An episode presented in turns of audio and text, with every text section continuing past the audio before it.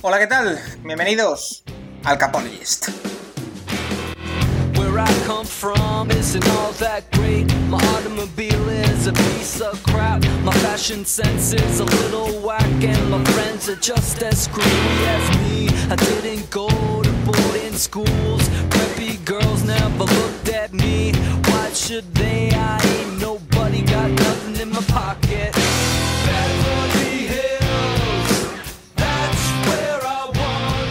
Muy buenas, bienvenidos a una semana diferente del Capologist. Nuestro director, Paco Virués, está en IR. Sí, sí, está en IR, pero esperemos que como McCaffrey lo podamos recuperar antes de que concluya esta temporada. No, no, de hecho en unas dos o tres semanas lo tendremos de vuelta y de hecho está aquí con nosotros y os quiere saludar. Muy buenos días, Paco, ¿qué tal? Hola, ¿qué tal, Rafa? pues en Injury Reserve, como tú has dicho, pero eh, como se suele decir, eh, intentaré estar, volver eh, durante la temporada, yo creo que sí. Queríamos, bueno, ya que vas a presentar todo el programa, te quería dar el mando desde el principio. no, te, no puedo dejar el programa en mejores manos, la verdad. pero sí quería primero agradecer, porque desde que ayer publicamos que no iba a estar en un par de semanas, todos los mensajes de, de ánimo que me han llegado, os lo agradezco muchísimo. Y por otra parte, deciros que, bueno, aclaro un poquito que no es nada grave, ha sido solo un pequeño accidente de, de moto que me tiene un poco con el codo enyesado y la mano un pelín quemada, pero está todo perfecto. Eh, lo que pasa que, bueno, eh, como comprenderéis tú y también todos los eh, oyentes, me, voy a estar de baja laboral, entonces si no ejerzo mi trabajo más profesional, tampoco creo que sea lo más correcto hacer el podcast. Igualmente, eh, estaré ayudando en todo lo que pueda, tanto a ti, Rafa, como, como a Nacho. Y nada, eh, eh, yo escucharos voy a estar escuchando. Así que, nada, al otro lado me toca estar un par de semanas. Pero, pero nada, como digo, como he dicho antes, lo dejo en, tus manos, que son las mejores posibles, y la de Nacho también, que oye, quién sabe si la semana que viene se anima a presentar él. Yo he visto algún tuit de que quieren que presente Nacho, yo lo firmo, ¿eh? Mike, Mike Davis, ¿no, Nacho? Sí, ¿no? Ahí de sustituto que hace 1500 yardas. Eh, de Cronel, ¿no? Como, sí, Paco al final ha querido hacer un homenaje a Nick Chubb y si él se lesiona, Paco también. Por cierto, Paco, antes de dejarte, dinos lo mejor y lo peor para ti de esta jornada. Me imagino que lo mejor tiene tono marrón, por así decirlo, ¿no? Sí, mira, es que eh, mira que llevo tiempo haciendo podcast de, de, NFL, no muchísimo, pero sí llevo 3, 4 años haciendo entre una cosa y otra, entre proyectos personales y zona roja y ahora eh, esta lesión, que es la primera que he tenido en mi vida, nunca había pisado un, hospital en mi vida, fíjate, eh, llega justo cuando los Browns están 4-1.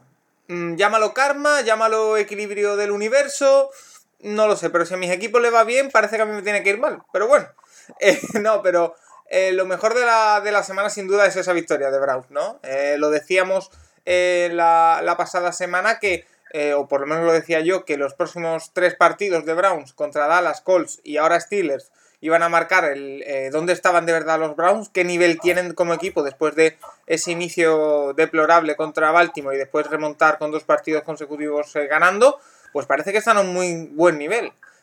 tienen lesiones, como todos los equipos, a ver cómo les afecta, que es la clave creo en esta mitad de temporada, cómo van reaccionando ante las diferentes lesiones los diferentes equipos pero eh, sin duda es, lo mejor de la semana. Y lo peor, si te digo la verdad, eh, no pude ver porque todo el tema del accidente y demás fue el domingo, entonces me perdí un poco la jornada.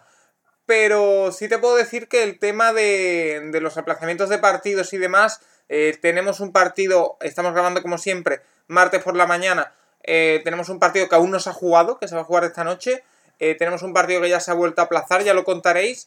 Entonces, eh, no el hecho en sí, porque yo creo que era lo que había que hacer, eh, visto el protocolo y que se está ajustando el protocolo de la NFL, sino eh, con respecto al aficionado, ¿no? Porque te deja un poco perdido, quizá, yo ya no sé en qué jornada estoy, no me acordaba de que había un partido esta noche, lo veré con mucho gusto, pero esa mm, pérdida de situación, quizás lo peor de, la semana, pero, pero bueno, igualmente 4-1 Browns, que es lo importante, y, 4-1 Chicago Bears, que también es importante. Eh, Nacho, para ti, ¿qué es lo, peor y lo mejor de esta jornada? Eh, a mí me deja muchísimas dudas.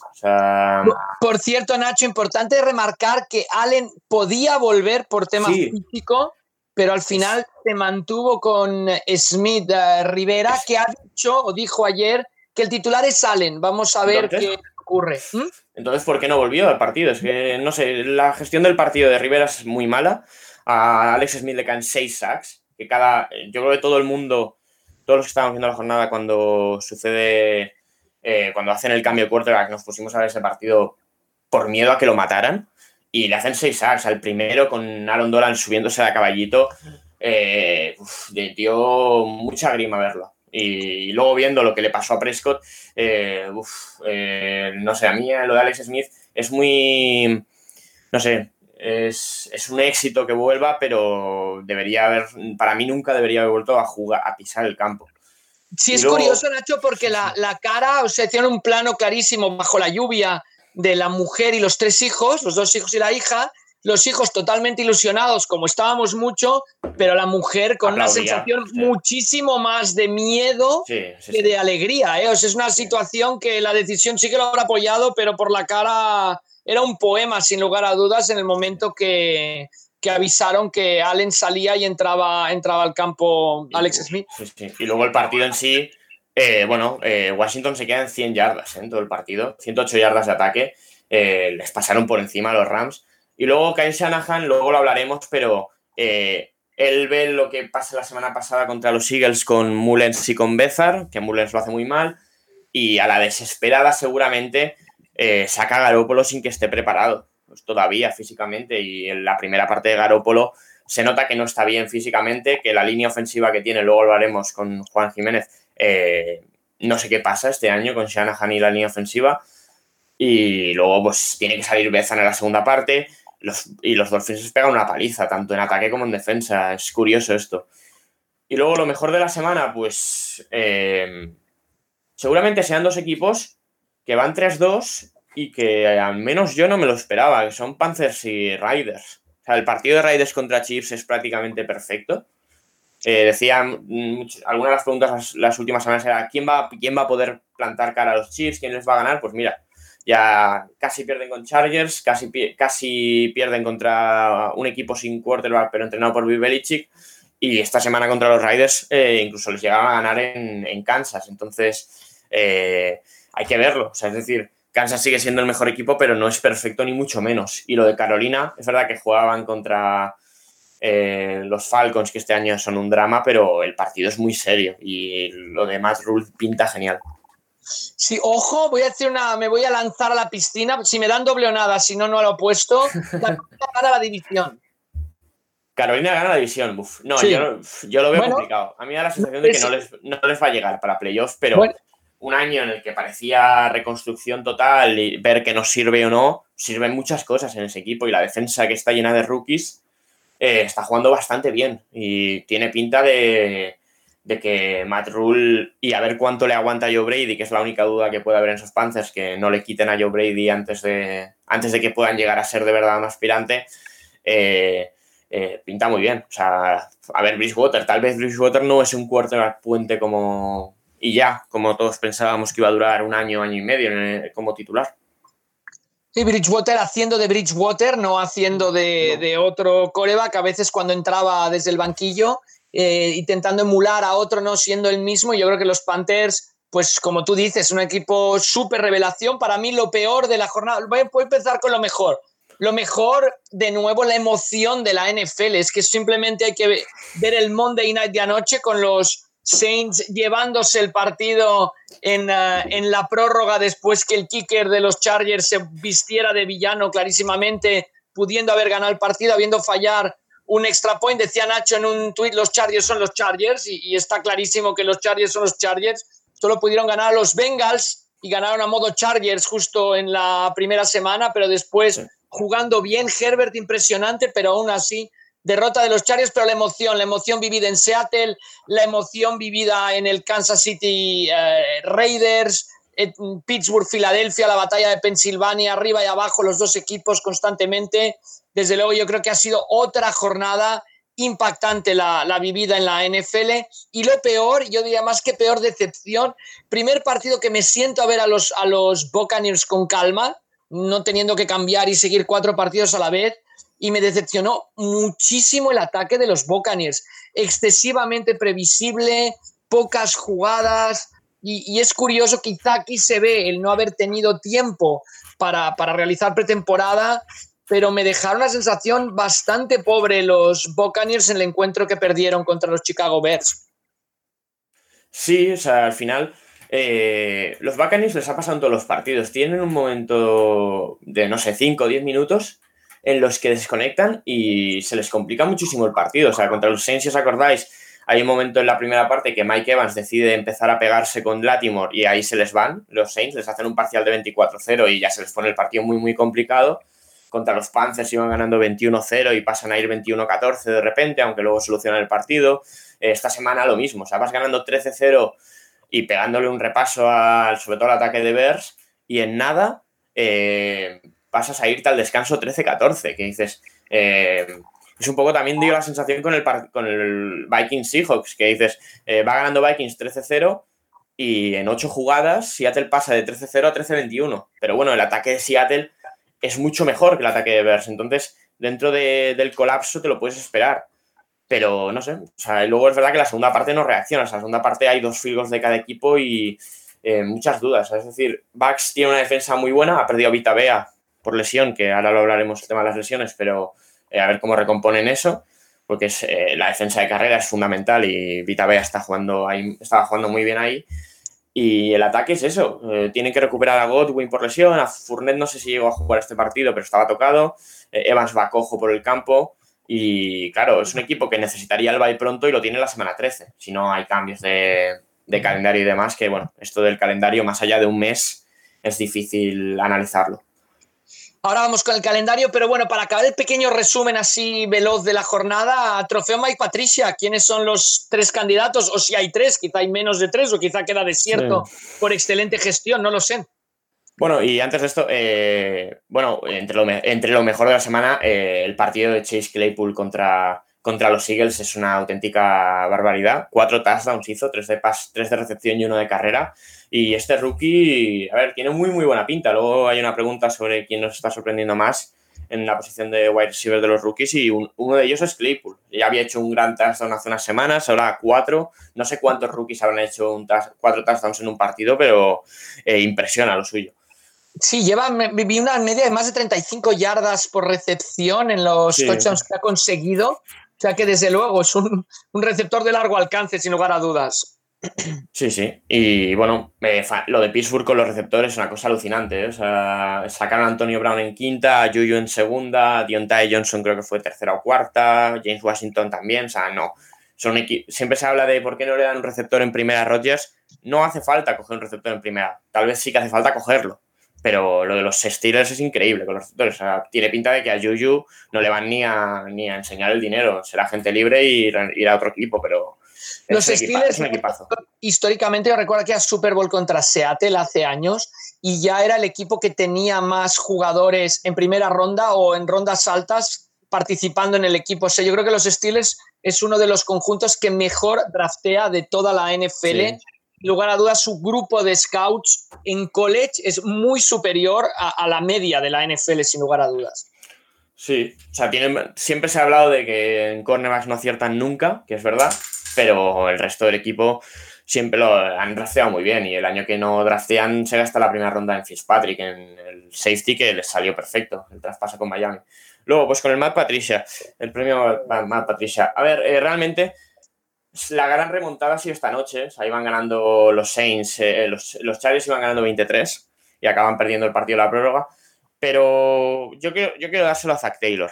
Zach Taylor, el head coach de los Bengals, por un planteamiento de partido lamentable. es decir, los Ravens llegan al último minuto ganando 27-0 y Bengals, eh, a mí me da la sensación de que chutan el field goal para no ser el primer equipo de la temporada que acaba con cero puntos. O sea, realmente el partido es un 27-0 y el, field goal que chutan a falta de 30 segundos, Zach Taylor se lo podría haber ahorrado. O sea, realmente la sensación es que es un poco salvar ahí el primer eh, bueno, rosco de la temporada y no sé, las sensaciones del partido fueron muy malas.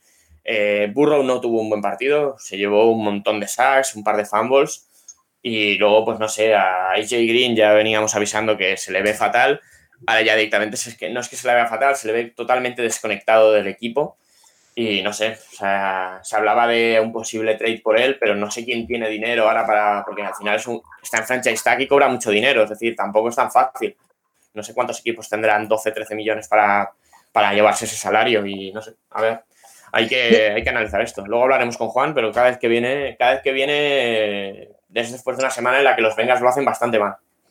Por cierto, es curioso, pero los Ravens ya lo mostraron contra Cleveland. Eh, no sé si son la mejor defensa de la NFL, pero sí son la defensa que neutraliza con mayor facilidad ataques que, llegan renqueantes, ¿no? Como el de Cleveland en la primera jornada, después se fue arreglando, o los Bengals, y aprovecho porque hay un par de preguntas que nos hablan de esa AFC Norte donde los Steelers van imbatidos y los Ravens y los Browns van 4-1. Ya decíamos que los Bengals probablemente no ganarían un solo partido en su división y se está cumpliendo.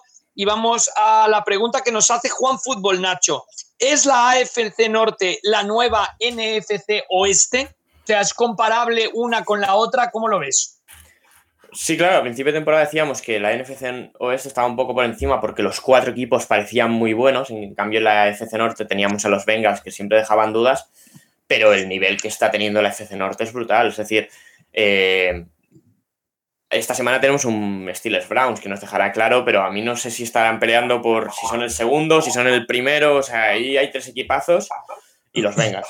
Y es verdad que en la NFC Oeste, eh, claro, hay la duda de. Vale. Eh, hay la duda de, de si, claro, 49ers está teniendo muchísimas lesiones, además de problemas a lo largo de los partidos, no solamente son las lesiones. Cardinals tiene errores de novatos, o sea, las dos derrotas que tienen tal vez no deberían haberlas tenido.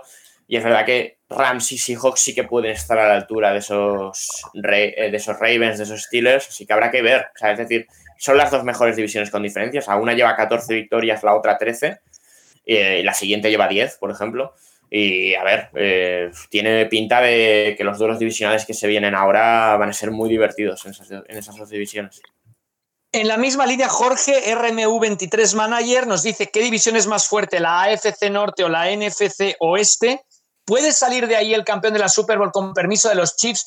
Yo ahí lo que veo es que si coges a los cuatro equipos, me parece que todavía la NFC Oeste, a pesar de las lesiones de los 49ers y de la situación que están pasando, es la más fuerte. Ahora, si dices, cojo tres gallos, sin lugar a dudas, es la norte de la americana. ¿Puede salir de ahí la Super Bowl? Yo había pronosticado al inicio Seattle-Pittsburgh, no voy tan mal, pero obviamente también hay que meter en esa ecuación no solo a los Chiefs, sino a los Bills, a los Packers. O sea, a la hora de la Super Bowl quizá el panorama es más amplio, ¿no? Sí, mucho más. Al final, eh, estamos muy pronto, estamos a 13 de octubre. O sea, si ya a saber lo que pasa de aquí a un mes y ya en enero es muy difícil. A un partido todo eh, no siempre gana el mejor equipo. Entonces habrá que ver cómo va. Bueno, vamos con la actualidad de la NFL, quizá iremos intercalando con alguna pregunta que vaya relacionada. Vamos a empezar por la parte más negativa, por así decirlo, luego ya nos metemos por la parte más negativa a nivel de organización y luego ya nos metemos en lo que fue la jornada. Calendario afectado por el COVID, hasta 11 equipos han visto sus calendarios modificados y parece mentira. A mí siempre me daba el vuelco, me lo dio con los Saints la semana pasada, me lo dio con los Jets esta semana antes de empezar, menos mal que fueron falsos positivos. La NFL continúa, pero es una delgada línea roja, por así decirlo, Nacho, con 11 cambios, equipos muy afectados, tanto positiva como negativamente. O sea, los Patriots y los Chiefs han visto volar su bye, por así decirlo, eh, perdón, y los Broncos. Y por otro lado, tenemos a unos Dolphins que van a jugar tres partidos seguidos en Miami y les facilita un poco el calendario. ¿Qué, opinión te merece todo esto, Nacho, que ha ocurrido con los ajustes de calendario? Sí, bueno, está siendo un poco caótico. O sea, al final, eh, cuando hubo el cambio de Pittsburgh y Titans, era muy asequible porque solo tenías que mover un partido. Esta semana ha sido mucho más difícil. O sea, al final, eh, el domingo los Dolphins se plantan a jugar con 49ers sin, sin saber realmente qué, va a qué, qué les iba a tocar esta semana, porque ellos tenían el partido con Broncos, se mueve el Patriots Broncos esta semana, entonces su partido con Broncos queda en el, en el aire. Y al final, pues les han cambiado, juegan con los Jets esta semana, que tenían el partido dentro de un mes. Y bueno, es un poco caos. Han hecho, a los Chargers les han cambiado cuatro partidos. Entonces, eh, yo creo que aquí la planificación está siendo un poco complicada. Es decir, yo yo creo que como los entrenadores, sí, planifican esta semana, pero también planificas a una o dos semanas vista tu calendario. Y, y, claro, o sea, no sé, Miami esta semana iba a jugar contra unos Broncos que a saber, a saber si tal, es verdad que claro, es que el partido pasa a ser Jets, no, no es, o sea, a lo mejor es incluso más fácil, pero no sé, Chargers tenía el Valle la semana 10, ahora lo tiene en la 6, eh, no sé, o sea, a mí me parece un poco... Eh, es verdad que yo pensaba que había una planificación mucho mayor, es decir, al menos eh, a la hora de valorar las opciones y los cambios. es verdad que lo de los falsos positivos es, es, lo que hay. Tienes que, tienen que hacer la segunda prueba y rezar que salga todo bien y si no cancelar el partido. Pero, pero bueno, ya estamos esta, jornada 5 debe ser la jornada más larga de la historia, ¿no? antes no había partidos de jueves, ahora, con ahora sí que lo hay y el, de hoy es el primer partido en martes, al menos que yo sepa. No sé cuántos años sí, sí, sí, sí, eh, Tuesday night de la historia, entonces eh, la jornada dura o va a durar prácticamente cinco días. Sí, recordemos que esta noche, estamos grabando martes por la mañana, esta noche se jugará el Bills Titans, por fin los Titans pueden jugar y decían que al final sí que se han visto afectados, cierre de instalaciones, se abren las instalaciones, se vuelven a cerrar de los Titans, pero al final han podido ir descansando. En cambio, otros equipos, todo esto les mucho y la NFL lo que está primando aquí es no tener que ampliar el calendario, no tener que hacer una jornada 18, por así decirlo, pero no sé cuando se acaben los buys, cuando se acabe sacar conejos de la chistera, quizá vayan a tener que ampliar y crear una jornada 18 porque se ve, yo creo que no lo están manejando mal dentro de las circunstancias, dentro que todos sabemos que es una temporada típica, pero en, algún momento habrá que estirar, ¿no? Y, de momento no está estirando, pero quizá haya que hacerlo. Sí, pero bueno, eh, al final el bye te da la opción de tener dos posibles cambios a lo largo de la temporada y están tirando de eso como si no hubiera mañana y tiene sentido. O sea, eh, propon, o sea, plantea la semana 18 cuando de verdad no tengas otra solución, cuando los Titans o, por ejemplo, los Packers que ya han descansado tengan un problema. Pero eh, hay que ver, por ejemplo, el partido de este jueves, que era el Bills Chiefs, obviamente si se juega hoy, si juega hoy los Bills no van a jugar el jueves, se juega el lunes, como en el horario parecido al que jugaron los, los Patriots y Chiefs la semana anterior. Y a ver, claro, obviamente deja dudas. La temporada ya se sabía que iba a ser complicada, pero bueno, esto va así, es lo que hay. Sí, es curioso, un artículo en CBS Sports que decía los equipos afectados más negativamente ponía los Broncos, ¿no? Que sin comerlo ni beberlo, mm, al final han tenido, se han quedado sin bye, por así decirlo, y porque el bye también se estudia, se le da fiesta a los jugadores, etcétera. Aquí no ha podido ser así. decíamos de los más favorecidos, por ejemplo, los Dolphins, que se encuentra una racha de tres partidos seguidos en casa, eh, buscando llegar a esa 7-9 que me permita a mí hacerme una Coca-Cola fresca con hielos que ha apostado con Nacho Cervera a que los Dolphins llegan a, 7-9, él dice que no. Y luego, por otro lado, eh, ponía a los que no afectado ni para bien ni para mal es a los Jaguars, porque nada les afecta ni para bien ni para mal. Bueno, sí, les han movido también un partido. Dos. Básicamente, los cambios que han hecho para ajustar los partidos de Denver es en base al calendario de Chargers. Han movido, les han movido eso, cuatro partidos y la semana de bye. Entonces, o sea, el que, hubiese, el que tuviese eh, pensado y tal, estudiado el calendario de Charlie, lo tiene que volver a estudiar, porque es que, eh, eh, bueno, eso, o sea, de la semana 6 a la 11 les han cambiado prácticamente todas las semanas. Sí, y además el gasto, ya hasta un gasto en la parte operativa, porque comentábamos que, por ejemplo, los Patriots, cuando fueron a jugar a México, hicieron escala en Denver para jugar en entrenar en altitud y jugar en México el año que fueron. Eh, hay equipos, quizá los, los Dolphins, no lo sé, no, no, hubieran vuelto ahora a Florida después de jugar en San Francisco si hubieran ido directo a Denver, ahora vuelven a Florida. O sea, hay muchos cambios que no solo afectan el calendario de juego contra ti, mañana contra el otro, no, sino que también afectan la planificación de la temporada, obviamente la planificación logística, pero también la planificación em, deportiva. Hasta 11 equipos, como decíamos, han visto afectado su calendario.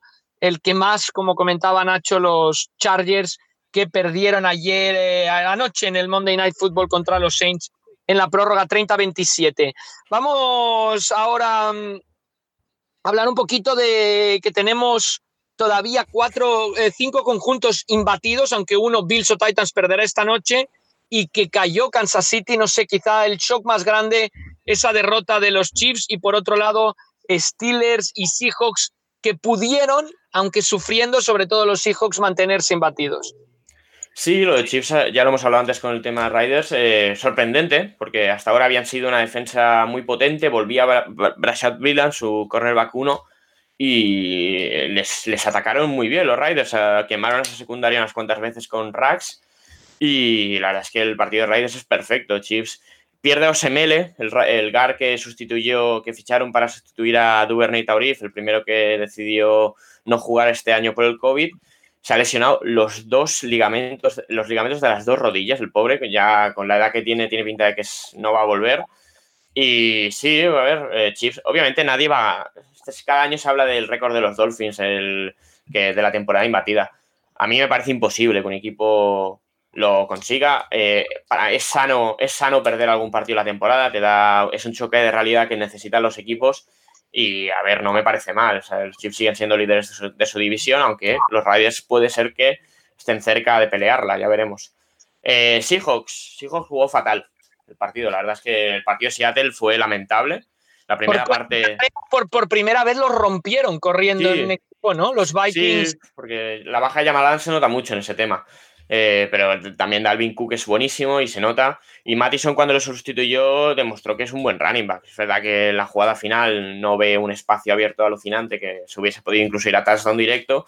Pero bueno, eh, Seattle siempre hace esto. Al final, eh, la primera parte de, los Seahawks es muy mala. Le caen cuatro sacks a Wilson en los que la línea no tiene culpa de ninguno. Realmente son todos sacks de cobertura porque la, la defensa de pase, la secundaria de Vikings estuvo dudosa las semanas anteriores contra Metcalf y compañía, la primera parte lo hace perfecto. Y la segunda parte es lo que hemos lo que comentaba antes. Al final, eh, entre el touchdown de Disley que pone los primeros siete puntos de Wills de los Seahawks y el tercer touchdown, hay ocho jugadas. O sea, ahí hay un colapso eh, de Vikings en los que tienen un fumble y una intercepción eh, de Cousins que les acaba realmente costando el partido. Porque además, Seattle es un equipo que tampoco te quiere destrozar. Es decir, coge el momentum, pero en el siguiente drive, eh, yo lo estaba comentando con mi primo, viendo el partido, eh, ya sabes que cuando meten el, el 21-13, el siguiente, el siguiente drive es, es touchdown de Vikings, porque siempre pasa lo mismo. Yo, ya estábamos hablando, dice, cinco jugadas touchdown. No fueron cinco, pero fueron 11 o 12. Y touchdown porque además... Eh, si estás jugando bien en defensa de repente un, drive, un drive o dos, en el siguiente te sacan a tres flowers y nada, te convierte en cuatro o cinco pases seguidos. Es una cosa increíble lo, lo de este equipo. Y bueno, ya van dos partidos en casa seguidos contra Cowboys y contra Vikings en los que tienes un, necesitas un drive final de ataque en el que tienes un cuarto down, en este caso dos, el touchdown llega en cuarto down para convertirlo. O sea, eh, Seattle va 5-0 y por detalles, realmente. Veremos más adelante, vuelven lesionados después del bye que tiene esta semana y a ver, a ver qué pasa. O sea, sigue dejándome dudas la defensa. Nacho, comentario de Russell Wilson en la semana. No sé si estás de acuerdo o no. Metcalf va a marcar una época en la NFL. Me siento como Joe Montana lanzándole a Jerry Rice. Es, un espectáculo. Es un espectáculo lo de Metcalf. ¿eh? Es una cosa increíble. sí, siempre tiene el pequeño error por partido, el drop que se le cae, pero es que ayer saca, bueno, ayer el domingo, saca dos touchdowns increíbles. Su proyección en la temporada son 1.600 yardas. En este momento va, a 100 yardas por partido. Y no sé, tiene una pinta increíble. Eh, se, sobre, se sobreanaliza muchas veces el draft. O sea, que saliesen ocho receptores antes que Metcalf en su año eh, es muy discutible. O sea, ahí es verdad que tuvo muchos errores y muchas tonterías en las entrevistas, tenía una lesión, pero eh, es que es el. Es una bestia física, es muy difícil para aquí me gustaría también destacar la figura de Pete Carroll, ¿no? Porque normalmente hablamos, eh, bueno, siempre buscamos y hablaremos después, ¿no? De la palabra genio y esto, Pete Carroll no es un genio, o sea, no ha inventado nada en defensa, eh, por ejemplo, pero es un gran gestor, de, un gran motivador, un gran gestor de mm. vestuario. Y quizá un Metcalf en otro equipo eh, le hubieran puesto una sanción enseguida, se hubieran enfadado con él, hubiera habido otro tipo de relación. Y desde luego, Carroll sabe sacar lo mejor de, sus jugadores y, también Russell Wilson, por supuesto. Sí, tampoco ha habido ningún problema interno ¿eh? con él. la verdad es que es un tío que parece muy centrado. Es decir, bueno, pero estaba marcado, saliendo de college, estaba marcado como problemático, está clarísimo. Bueno, sí, como un, sí, un poco sobrado y tal, pero bueno, eh, no sé, yo estoy encantado. El pique, el 64, o sea, el día del draft sorprendió mucho por el jugador que era y porque realmente no parecía haber una necesidad en la posición hasta que 10 minutos después te anuncian que Baldwin se retira. Y nada, es que es, un sustituto perfecto. Es un, tipo de receptor que nunca había habido, nunca había tenido Wilson, porque siempre Wilson había tenido receptores tipo Baldwin, tipo Lockett, grandes root runners, pero físicamente no son, no son superestrellas. Entonces es, eh, es increíble lo suyo. O sea, es el receptor con más yardas hasta ahora de la liga y bueno, tiene pinta de temporada, al menos en Seattle, histórica. O sea, no, al nivel general de la liga, pues será una gran temporada también. Eh, vamos un poco a repasar, eh, obviamente, el coreback, que es la posición más importante en un equipo de la NFL. Ya hemos hablado de Haskins, pero vamos a tocar un poco todo el tema de corebacks y, obviamente, eh, quizá lo podemos dejar para el último, hablar de la lesión de Dara Prescott. Pero repasando un poco los corebacks, Nacho, Rivers, Garópolo, dejando muchísimas dudas los dos, al menos por lo visto en el, en el encuentro de este, de los encuentros vistos en la, el domingo de madrugada, el segundo slot de, televisión eh, norteamericano. Sí, bueno, Garoppolo jugó lesionado. O sea, eh, se notaba, se veía que en los lanzamientos no estaba cómodo, las, y cuando no estás cómodo, pues lanzas, lanzas mal, lanzas pases que no, que no van con ningún tipo de puntería y le cayó las dos intercepciones. Eh, lo de Rivers ya es que tiene pinta de que el equipo que se ponga delante de los Colts tiene que conseguir que el partido esté en manos de Rivers y en ese momento van a ganar. Es que hay las dos intercepciones que lanza, sobre todo la, del pick six, o sea, yo creo que todo el mundo cuando le vio cargar el brazo dices, ¿qué haces? ¿Qué haces? O sea, no tiene ningún sentido ahí. Y el cornerback lo leyó rapidísimo.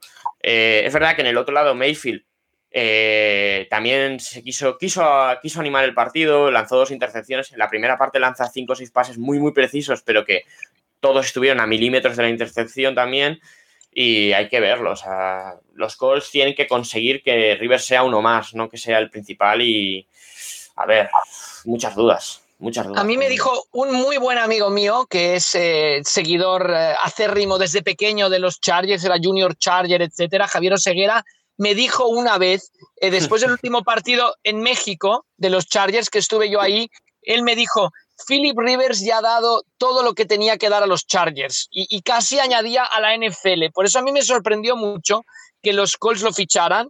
Eh, ha sido un gran coreback que nunca ha podido ganar ese partido clave porque nunca pudo llevar a los, a los Chargers a la Super Bowl, a pesar de, de ser el mejor coreback estadísticamente en la historia de los Chargers. Pero a mí me sorprendió el fichaje y de momento los Colts no van mal, van 3-2 pero hmm. hay un gustillo de que podrían ir 5-0, ¿no? Porque se les fue el partido, se les fue el de los Jaguars.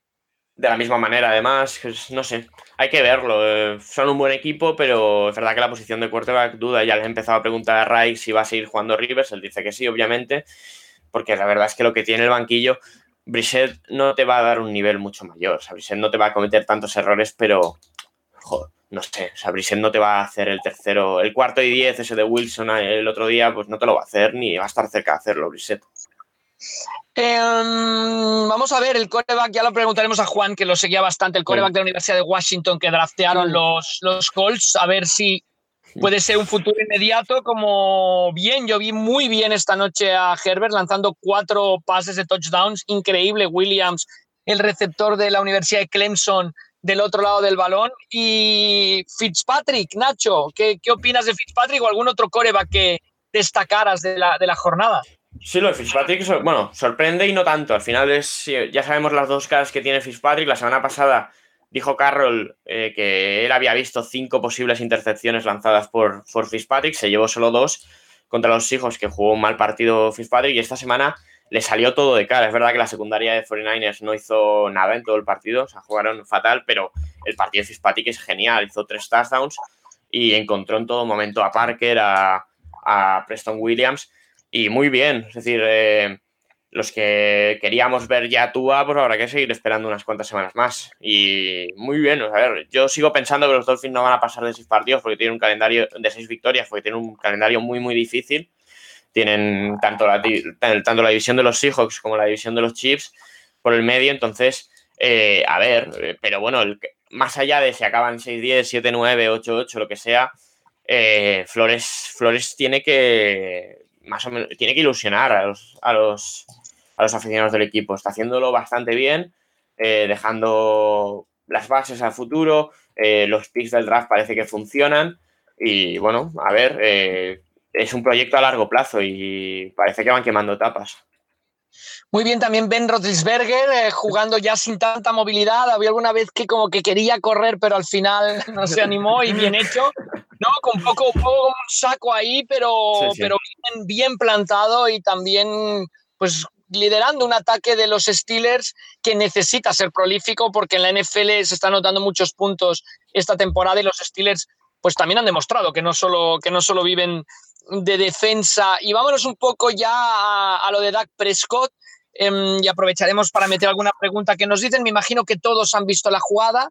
Es una acción de carrera en la que Prescott eh, es cogido para ser placado y entonces el tobillo le queda en mala posición y tiene una fractura gravísima, abierta, con el hueso fuera, lo cual hizo que lo operaran inmediatamente. Se perderá toda la temporada. Em, y bueno, pues aquí tenemos varias preguntas sobre el tema Prescott y empezamos con Íñigo de Diego que nos dice, tras la lesión de Prescott, que no volverá esta temporada, ¿continuará en, en el equipo? ¿Qué haríais vosotros si fuerais Jerry Jones? ¿Veis posible un tanking? Pues mm. ya ha dicho Steven Jones que Prescott continuará en el equipo, desde luego la, ya, veremos y ya veremos cómo evoluciona de la lesión, una fractura abierta, eh, ya no es solo la, fractura, sino hay peligro grave de infección. sí, a mí, en, los, en los Dragons con un receptor Clemic que, que, bueno, tenían que sacarle hasta la hierba del mini estadio, ¿no? De, en la operación. y lo que operar enseguida. No, no, no, si lo digo, no, no, no, es, no es metafórico, es, es, es literal, ¿eh? Y, y, después tuvieron que venir los, los entrenadores, el, digo, los médicos, el médico Bindu Bamra de Kansas City, operarlo en Barcelona.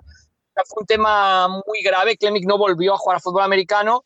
Vamos a ver qué es lo que ocurre, pero siempre una factura abierta típica de motociclismo, por otro lado, eh, da esa, esa, sensación. Primero, la recuperación física de Prescott, ¿no? Mm. Decía Steven Jones eh, que sí, que, que, que, ya lo están esperando. Um, en fin, ¿cómo, ¿cómo, ves primero la continuidad de Prescott, Nacho, contestando la pregunta Íñigo de Diego y después hablamos de tankings, de futuro, etcétera? Sí, habrá que ver. A mí, yo cuando vi la imagen me, me, me sonaba que ya había visto una lesión parecida, pero no me acordaba cuál. Luego lo leí, caí, claro. Eh, los que sigan más o menos la NBA la recordarán. La de Gordon Hayward en su debut con los, con los Celtics hace tres años. También tuvo una lesión prácticamente parecida. Yo no he leído nada de tibia en la de Prescott. O sea, creo que la de Prescott ha sido un poco más abajo que la que tuvo Hayward, pero fue muy grave. Se perdió todo el año. El año siguiente se le veía muy mal físicamente. Y este año jugó un poco mejor, pero tiene muy mala pinta. O sea, yo cuando leí ayer que la recuperación de Prescott eran cuatro o seis meses, me parece muy poco. O sea, a mí, no sé, yo creo que, a ver, los médicos saben mucho más, pero tiene, tiene pinta de más larga. Y claro, él se va a plantar en marzo sin equipo, porque es agente libre y no, le van a poner un segundo franchise tag.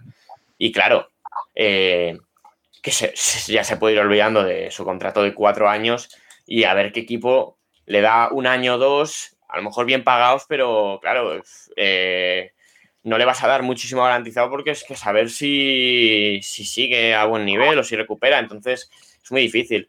Eh, si va a seguir en los Cowboys, eh, no lo sé. En parte depende de dónde acaben en el draft. Es decir, si ellos acaban muy, muy arriba, pues tal vez se vayan con un quarterback. Yo no sé si lo haría, y además la recuperación es que es eso, no sabemos cómo va a volver. Prescott es un quarterback que usa mucho las piernas, eh, si puede, es un dual threat, si puede, corre. Y claro, eh, o a lo mejor se tiene que reinventar en más pasador eh, de pocket y ahí no sé si es un quarterback élite como puede ser Brady, ¿sabes? ahí hay muchísimas dudas.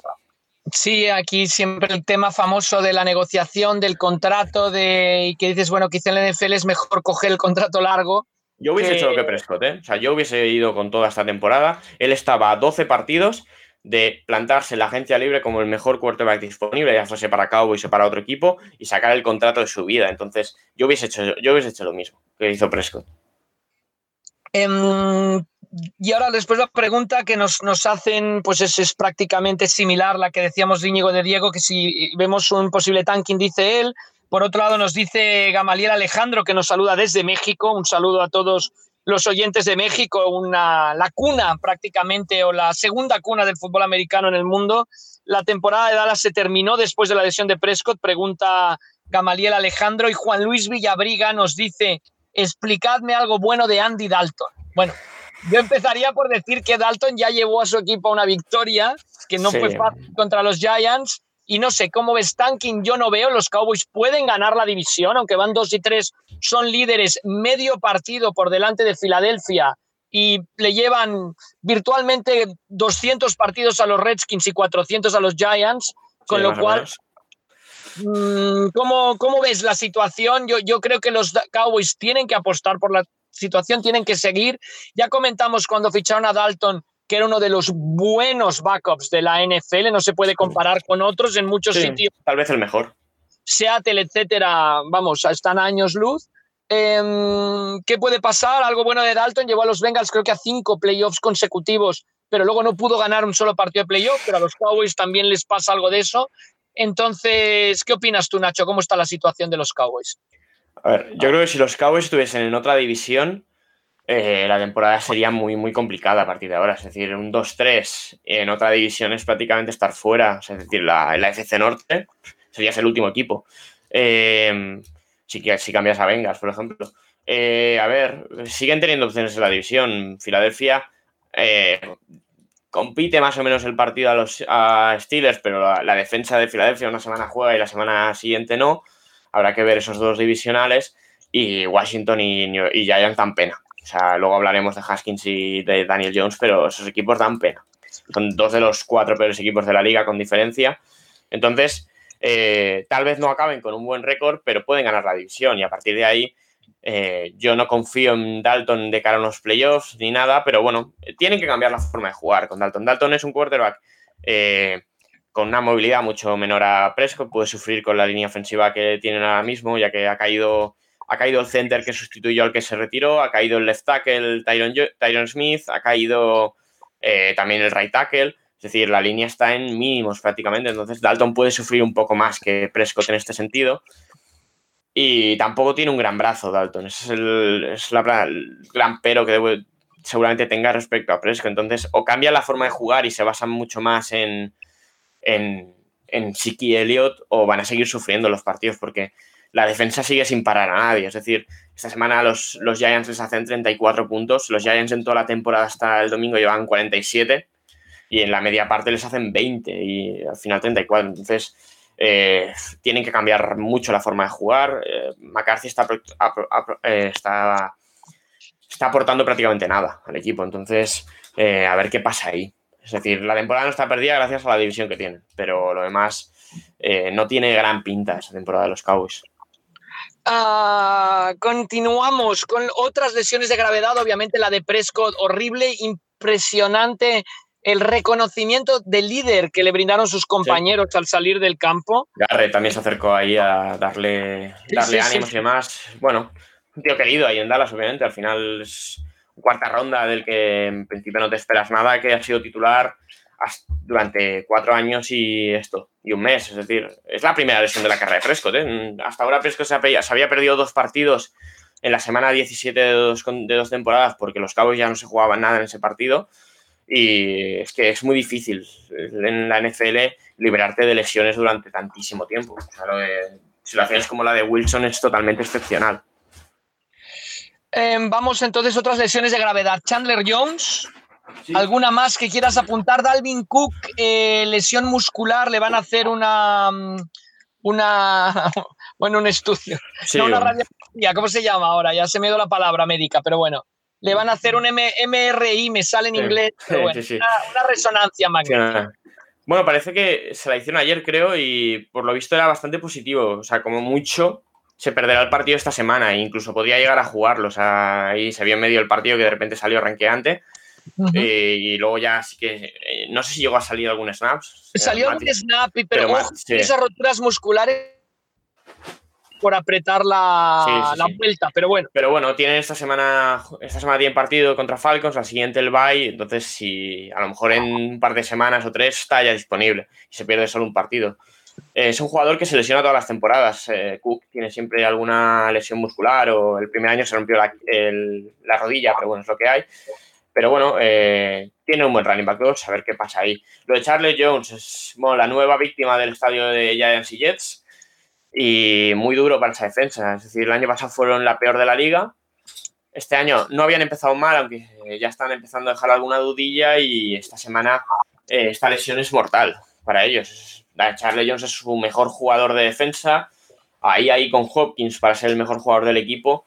Y bueno, la defensa entre que Isaiah Simons está teniendo problemas para jugar y que, eh, bueno, eh, tienen este problema ahora en la línea defensiva, se les puede quedar un poco coja la defensa. ¿Alguna otra lesión de importancia, Nacho, en la semana? Mm, bueno, he visto que he leído que ha salido tocado de hoy eh, Allen, el Keenan Allen, el receptor de los Chargers, y bueno, a ver durante la semana. no, ahora mismo no se me viene ninguna. Pues vamos un poco con la destitución de Dan Quinn, crónica de una muerte anunciada, aunque llegó un poco después de lo que esperábamos. Eh, no solo se va Dan Quinn, sino se va también Thomas Dimitrov, el eh, general manager hipster de la NFL, salido de la estructura de los Patriots, que llevaba siglos en Atlanta, muy sólido ahí, de su ramificación sale Caldwell a los Jaguars, que pronto será el siguiente en caer, quizá. Pero bueno, em, ahí está claro, ya lo hablábamos mucho, y entonces la gente nos dice, ¿por qué sigue Adam Gaze? ¿no? Y, ahora, vamos con preguntas, pero bueno, o sea, si quieres ya lanzo las preguntas y lo contestamos todo, todo de golpe. Pero nos dice Juan Car Sánchez, nos dice, ¿cómo es posible que Gaze siga en los Jets? Y de que está escribiendo todo el rato en la banda, ¿no? Luego, PG nos dice, ¿hay algún tipo de acuerdo entre Gays y la directiva? ¿Por qué no lo despiden? ¿No? Un poco ahora vamos, Queen, tema Gays, y después nos da una pregunta que mm, dice Didio, eh, que dice desea una pronta recuperación a Paco Virúes. ¿Qué opináis de Rahim Morris, nuevo entrenador de los Falcons? Hay que apuntar que es interino, lo han dicho, es interino de momento Rahim Morris, que es el coordinador de defensa. Em, bueno, no sé, Nacho, que vamos a mezclar todo el tema Queen, el tema gays y algunos otros que estén en la cuerda floja, Patricia Lynn, etcétera, ¿no? Sí, a ver, eh, también han despedido al coordinador de Special Teams, que bueno, ya vimos contra Cowboys que no se saben las normas sus jugadores, así que es normal que lo despidan. Eh, Ahí se le va a curso como cuando te quitan los puntos de conducir, vas a un curso de reciclaje. Sí, sí, más o menos. Eh, bueno, Dan Quinn, eso, al final, eh, calendario de inicio no muy fácil, pero las sensaciones eran malísimas. Y luego Carolina, que es un equipo muy bien entrenado, pero con un talento justo, te pase por encima, porque sí, ganan de 7. Hay un momento que Falcons puede incluso empatar el partido, pero lanza Matt Ryan la intercepción en la endzone. Eh, no sé, se vio un equipo, se sigue viendo un equipo mal entrenado y ya estaba lo de Dan Quinn. Eh, realmente a Dimitrov aguantar y confiar en Quinn estos últimos años seguramente también le haya costado el puesto. Es decir, llegan a la Super Bowl, se va, se va Shanahan. El año siguiente tienen un buen año y hacen playoffs, pero creo que ganan un partido en playoff y ahí, pero bueno, es lo que pasa muchas veces con los que pierden la Super Bowl ofensivamente no pudieron No, no, no. No, no, para nunca. casi no ha pisado la Enson con el balón desde que se Shanahan, o sea. Es que eh, ahora mismo no recuerdo el nombre del coordinador que trajeron. Eh, Sarkisian, Sarkisian, Sarkisian que, venía del college. Que había tenido eh, muchos problemas en, en college personales y esto, sí, sí. Pero bueno, o sea, el, el, planteamiento que todo el mundo decía de aquel equipo era, se va Shanahan, el equipo bajará ofensivamente, pero esa defensa joven que tienen y tal, si sube un poco el nivel, tal vez sigan siendo un gran equipo. Esa defensa nunca ha subido el nivel. Y ahí está en el debe de Dan Quinn.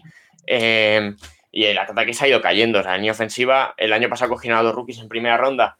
Realmente ninguno está funcionando bien. El destaque es, es mayor, el center es mayor. O sea, la línea les puede quedar un solar en año y medio, dos. Así que eh, es lo que hay. O sea, el año siguiente a, a esa llegada de nueve playoff es aquel partido inaugural contra Eagles que se rompen todos los jugadores de la defensa y los importantes y aquella temporada ya se va a la basura. Y entre esa excusa y tal, le aguanta un año más, lo del año pasado, 1-7 para empezar. Eh, el la segunda parte de la temporada del año pasado eh, provoca realmente el que Dan Quinn siga y que este año sea otro desastre. Y ayer, escuchando a los de NFL Chile en el directo, hicieron, eh, es que eh, realmente la reconstrucción tiene, lo decían ellos ayer, es que tiene pinta de mm, tipo Dolphins, tipo Jaguars. Es decir, tienes un quarterback hiperveterano con un salary cap. uno de los dos, dos o tres quarterbacks con un salary cap más alto de la próxima temporada eh, tienes a Julio Jones que ya está mayor, no Calvin Ridley que está jugando bien, lo tienes que renovar, la línea ofensiva, lo que he dicho, dos rookies que no están jugando bien, un left tackle hiper veterano, Alex Mack que venía de los Browns, buen center, pero también le quedará una temporada dos, o sea, y en defensa... ahí tienes un propietario muy de fútbol americano que no, no, no va a doblar las manos, ¿eh? como, como otros los casos que has mencionado en Florida. O sea, yo creo que va a hacer todo lo posible por, por mantenerse arriba, pero tienen el estadio ese nuevo, maravilloso. Económicamente, simplemente para la franquicia no se puede permitir una reconstrucción de tres años, pero bueno, a ver qué van a hacer, pues porque sí que, que está, pintan bastos, sin lugar a dudas, en el estadio de Georgia. Eh, si llega el draft y se plantan en un top 5, va a haber el debate quarterback. O sea, no sé, obviamente, eh, porque claro, subir del 5 al 2 o al 1, si acaba ahí un equipo que no necesite quarterback, eh, será caro, pero a lo mejor no tantísimo si estás en el 10. Entonces, va a haber debate. O sea, a lo mejor se habla mucho Lawrence y Fields para Nueva York, para los dos equipos, pues hay más candidatos. Está Atlanta, está Jaguars, habrá que verlo hay, que, hay muchas dudas en estos Falcons, porque realmente llevan 0-5 y por sensaciones son un equipo de 0-5. Entonces, por mucho que los Cowboys les fuesen ganando aquel partido. Ahí también yo veo bastante paralelo el caso de, de, Quinn, aprovechando de otros que estén en la cuerda floja con el de Anthony Lynn. Como los Chargers se pongan en una situación que ya no puedan aspirar a playoffs, saltará Lynn antes de acabar la temporada. Y, y Lynn, el, y Lynn el problema que tiene Perdón, que lo comparo con gays que, que, les es igual, o sea, ya sabían que van a ir a algún sitio, ¿no? Pero bueno, ahora vamos a lo de gays. Y Lin, el problema que tiene es que él tenía la, el as en la manga para alargar su periplo de tengo al, al cuarto rookie en la banda y lo voy a sacar en algún momento de la temporada cuando Taylor ya no, va, ya no debe de más. Es que por la lesión de, que tuvo Taylor, esa, eso ya lo ha gastado. Y Herbert está jugando bien, pero han perdido todos los partidos que ha jugado Herbert. Y ahí tiene mucho debe del entrenador. O sea, ayer van ganando 23 y pierden el partido. O sea, ahí. Y Herbert lanza cuatro touchdowns, que no puede hacer más él. Es decir, ahí Lin, Lin siempre ha dejado muchas dudas. Eh, los special teams van, van pasando kickers, van pasando panthers, van pasando coordinadores y todo el rato es igual de malo. Eh, algo, ahí hay algo de entrenador. O sea, no puede ser. Lin, Lin para mí es uno de los grandes candidatos a ser despedido incluso durante la temporada, como has comentado. Y hay más candidatos, a Patricia, Gays, eh, a ver, a ver, a ver qué más. A Doc Marrone. O sea, Doc Marrone ganó un partido, pero. ¿Qué pasa con Gays? ¿Qué, es lo que ocurre? Que todo el mundo dice, ¿cómo es que.? Y que apunta Gays en la banda, ¿no? Bueno, ha cambiado. Cuando yo entraba a fútbol sala, tenía una jugadora, Miriam, que cuando estaba en el banquillo aprovechaba para ir estudiando. Ahora, este es una brillante ingeniera industrial, por supuesto, ¿no? Pero imagínate, estaba en el banquillo y ella cogía los apuntes y se ponía a estudiar. No sé si Gates está haciendo una segunda carrera o qué es lo que esté haciendo en estos momentos. Está preparando, ¿no? Para cuando lo echen de los Jets encontrar trabajo. Eh, no sé, los Jets es ridículo. O sea, los, los Cardinals jugando un mal partido, porque los Cardinals en ataque no son ninguna maravilla. Este domingo les ganan 30-10. 30 o sea, en, en, tu campo, además. O sea, es que los Jets parece que tiene que pasar un milagro para que ganen un partido este año. Y eso es, duro. O sea, otro equipo que el año pasado, a final de temporada, cuando vuelve Dalton, eh, Darnold, con un calendario más o menos asequible, se van a 7-9. Todo parece maravilloso y tal, pero eh, ahí hay un problema evidente de, entrenador. Desde que, el señor, desde que el señor Johnson es propietario del equipo, eh, los Jets, eh, la toma de decisiones, eh, nunca vemos quién toma. Así como yo decía, es que en Atlanta depende de una persona la, decisión de que Quinn siga o no. Hay, Pero en los que Jets, que el, propietario de. Sí, el propietario de los Jets, además, eh, ha dejado el equipo en funciones, creo que a su hermano tal, porque él es el, embajador en Irlanda o en un país del Reino Unido de, Donald Trump. Es decir, tienes un propietario que no está, tienes a un hermano que no sabe hacerlo, a un entrenador que es un chiste, o sea, no sé. Eh, y un general manager que ha puesto el entrenador, que viene de Filadelfia con buen nombre y que a lo mejor por no echar a Gaze ya se van a acabar yendo los dos a la calle pronto, no sé. O sea, eh, es, un, es un, eh, no sé, es un General que no parece malo, o sea, por Adam sacó, por Adam sacó un traspaso increíble, pero eh, hay muchos problemas de, plantilla también. El drama de no tomar una, de quién toma la decisión. Sí, sí. Y por eso Gaze pues continúa, ¿no? Contestando un poco la pregunta que nos soléis hacer cada semana y que me imagino que se irá incrementando. pero bueno, los Jets ya saben que está perdida la temporada, entonces dicen, bueno, pues echarle la semana 5 o en la 10 da igual, da igual. Vamos con más preguntas, ya nos metemos en preguntas de oyentes. José Manuel, Asturias Colts, mejores nombres en Twitter que tenemos, Asturias Colts. Eh, nos pregunta, primer drive de los Browns, fumble de Hunt claro, de hecho, primera jugada de ataque del partido. ¿Qué ven los árbitros para no darlo? A ver, eh, contesto primero esta y luego la otra. O sea, es fumble clarísimo. Gene Staratore, que estaba de analista de la cadena que estaba dando el partido, que era CBS, Gene Staratore es un árbitro, un referee que el NFL tenía tal confianza en él que cuando hay aquella huelga de árbitros y vuelven los árbitros buenos, el primer partido se lo dan de referee a Gene Staratore, que está ahora de comentarista, como decíamos en CBS. Él dice que es fumble, clarísimo. Aquí el problema, y, no sé, es para explicárselo a José Manuel, eh, y que no lance ahora un objeto en su casa como, como quería hacer Frank Reich en el momento, es primero, ole al challenge de Frank Reich porque no hay repetición de la jugada y tampoco está muy concentrado Baker Mayfield porque tarda en hacer el snap suficiente para darle tiempo a Reich de tirar el pañuelo rojo. Entonces, ¿qué pasa aquí? es la misma jugada, el mismo concepto, más que la misma jugada del uh, Monday Night raro entre Patriots y Chiefs con el saca Mahomes. O sea, los árbitros se escudan en que están dando como un máximo avance, por así decirlo, forward progress a Hunt, pero sin pitarlo. O sea que no puedes. La no había acabado. No se pita psicológicamente. O sea, si tú crees que la jugada ha acabado, pita. Para eso es el silbato, para marcar que la jugada termina. Si no pitas, te estás metiendo en un problema gravísimo porque en el fondo eh, estás, eh, bueno, te estás defendiendo de una manera que no, que no has actuado correctamente. Y luego otra cosa, o sea, que veo a los árbitros pitando con mucha inconsistencia en la NFL, más que nunca en esta temporada.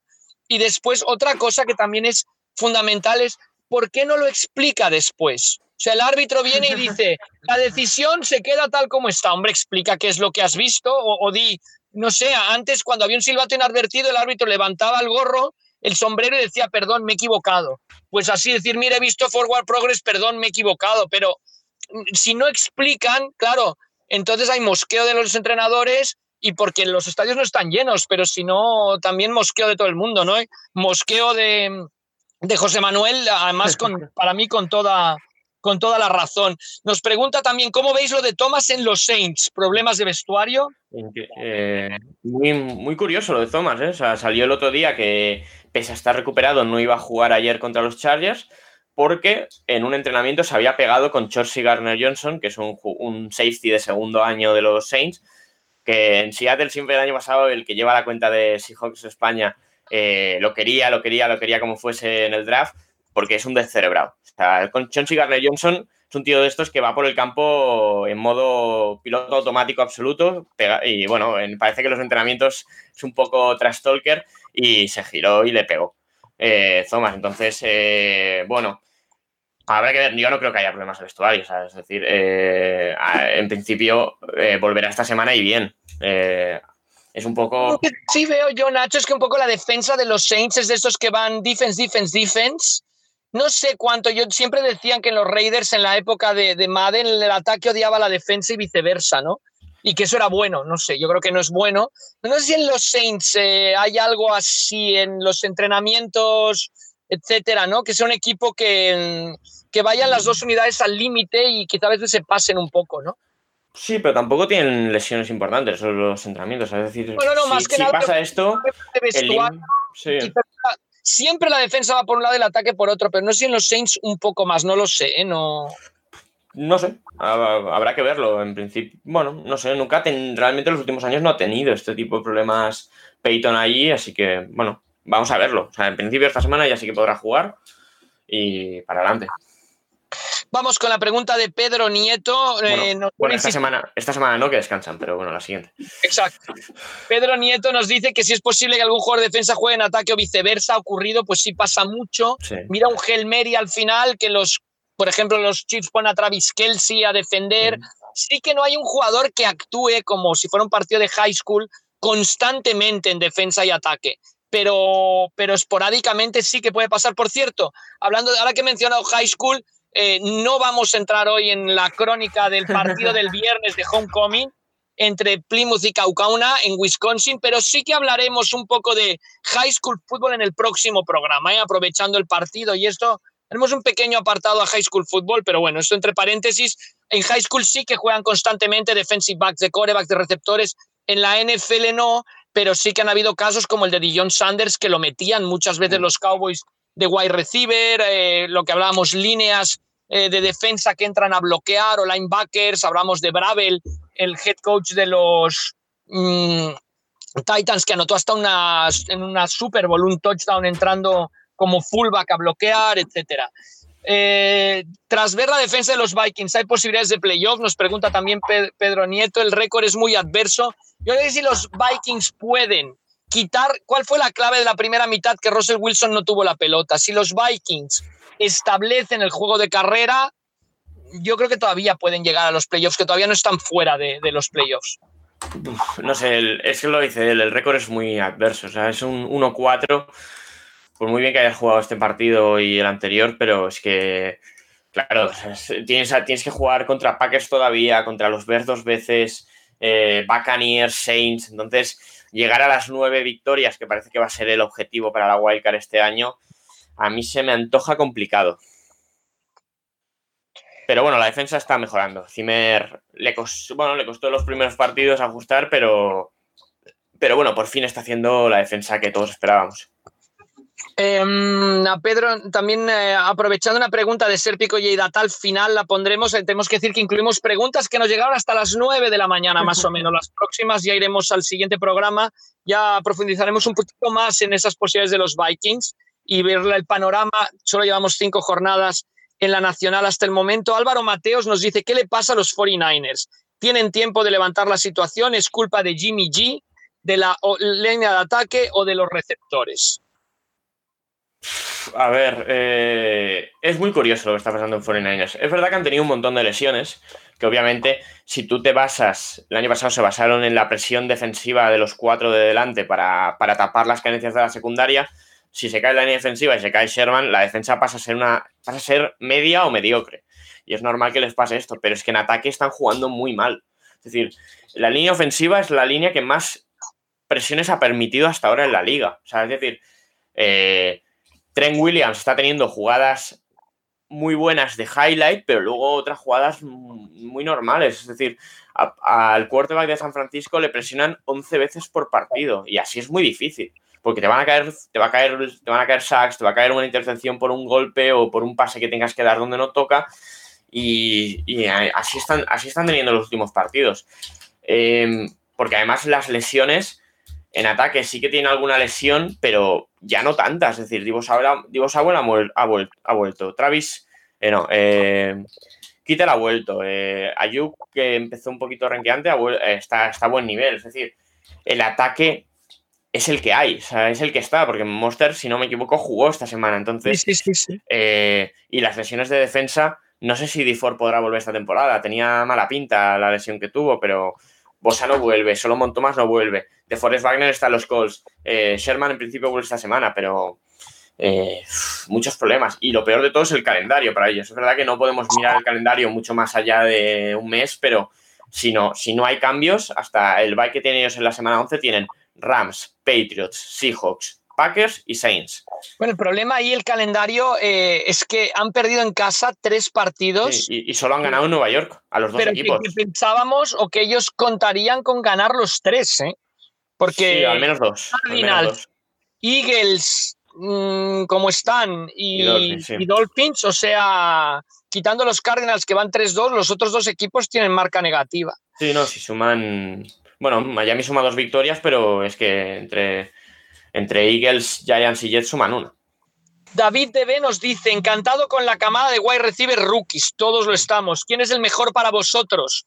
Y nos pone, por ejemplo, Claypool, Lamb, Chenol, Higgins, Rocks, Judy. No sé, depende para qué lo quieras. Lamb eh, se convirtió en el primer jugador en muchísimos años, me parece que en 30 años, en conseguir eh, más de cinco recepciones en sus primeros cinco par cinco más recepciones en sus primeros cinco partidos. Claypool batió un, logró cuatro touchdowns que no conseguía un jugador de los Steelers desde los años 60, etcétera, etcétera. Impresionantes, ¿no, Nacho? Los rookies de wide receivers. Sí, están jugando muy bien. Es una pena, por ejemplo, Mims en los Jets todavía no ha podido debutar, pero yo me esperaba bastantes cosas de él también. A mí, bueno, eh, a ver, de cara al draft, el mejor me parecía Lam, siempre había el, debate Lam-Judy. Pero bueno, eh, a lo mejor el mejor de la temporada hasta ahora está siendo Justin Jefferson. Tuvo dos partidos espectaculares, contra Seahawks no, no tanto, pero eh, sigue estando ahí en el, no sé si estará en el top 15 o top, o top, 20 seguro de, yardas de recepción hasta ahora.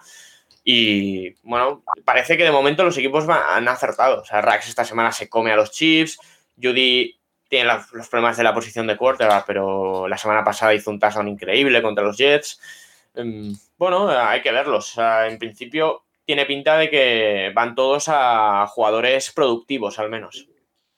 Difícil compararlos, como decía, quizá Claypool más para juego largo, Judy para recepción ah, imposible, Lam más, eh, más participativo. Bueno, vamos a ver, pero desde luego la camada es increíble. Vamos a los Browns. DC de Kaiser nos dice: equipos especiales son el talón de Aquiles de Cleveland.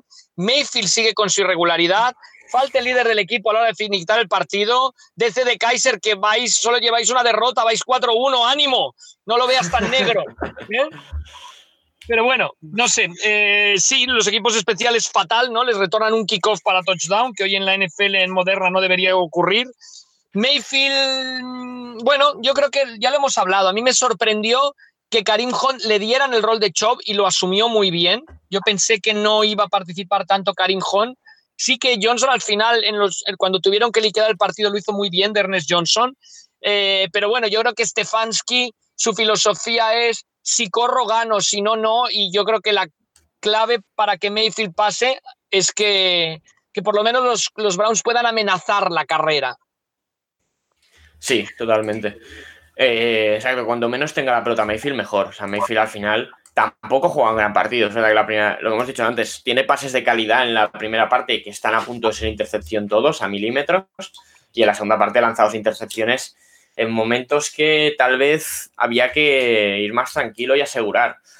Eh, hay que ver, o sea, lanza, lanza 37 pases. Yo creo que el objetivo de, de los Browns este año tiene que ser que Mayfield esté por debajo de 30 pases intentados todos los partidos. Y a partir de ahí, eso significará que Hunt Chap o, y, el que está en el backfield están haciéndolo bien y que están dentro del partido. Si tiene que ir a pasar con Mayfield, les veo bastantes derrotas. Vamos a ver, y los, desde luego los special teams tienen que mejorar, sin lugar a dudas. Eh, sobre la opinión de Rahim Morris que nos preguntaba Didio, bueno, Rahim Morris estuvo con los Buccaneers, no lo hizo muy bien y ahora tiene su gran segunda oportunidad. Vamos a ver qué tal le, va en, los Falcons como interino. Tiene la oportunidad de llamar la atención por lo menos. Y nos pregunta también quién decide cada jugada, si el coach, head coach o el coordinador ofensivo. Depende del head coach. McVeigh es play caller, él le gusta llevar el peso del ataque. Hay otros que no. Si son entrenadores más de carácter defensivo, lo dejan al coordinador de ataque. Yo creo que eso depende un poco del, equipo. Y Morris, eh, es curioso, los Falcons tanto el coordinador ofensivo como el coordinador defensivo habían sido head coach de los, de los Buccaneers. Coeter y Morris ya han decidido optar por Morris para ser interino en vez de Coeter. Pero bueno, yo creo que el año que viene será otro entrenador. A mí me sorprendería mucho que siguiera el año que viene Morris.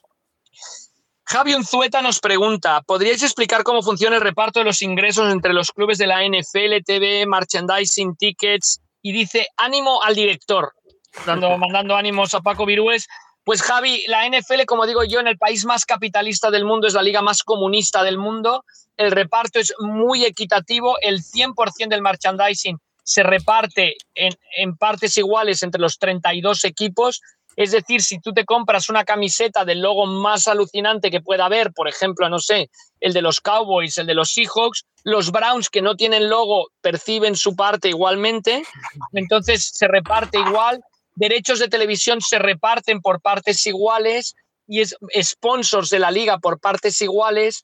Eh, taquilla, 60% va a la liga y 40% a cada uno de los, al equipo local. O sea que imagínate que jugar en casa el Barça y tuviera que repartir el 60% de la, de la taquilla entre los otros 19 equipos de la liga de fútbol profesional, y entonces, ¿qué le queda al equipo local? Pues le quedan los palcos de lujo en el estadio, que por eso tienen tantos, le queda el parking en el estadio, que por eso busca un estadio donde tenga ya sitio para, para mucho parque, le quedan los sponsors locales y le queda la cadena de radio, que en Estados Unidos se manejan derechos de emisión de radio también.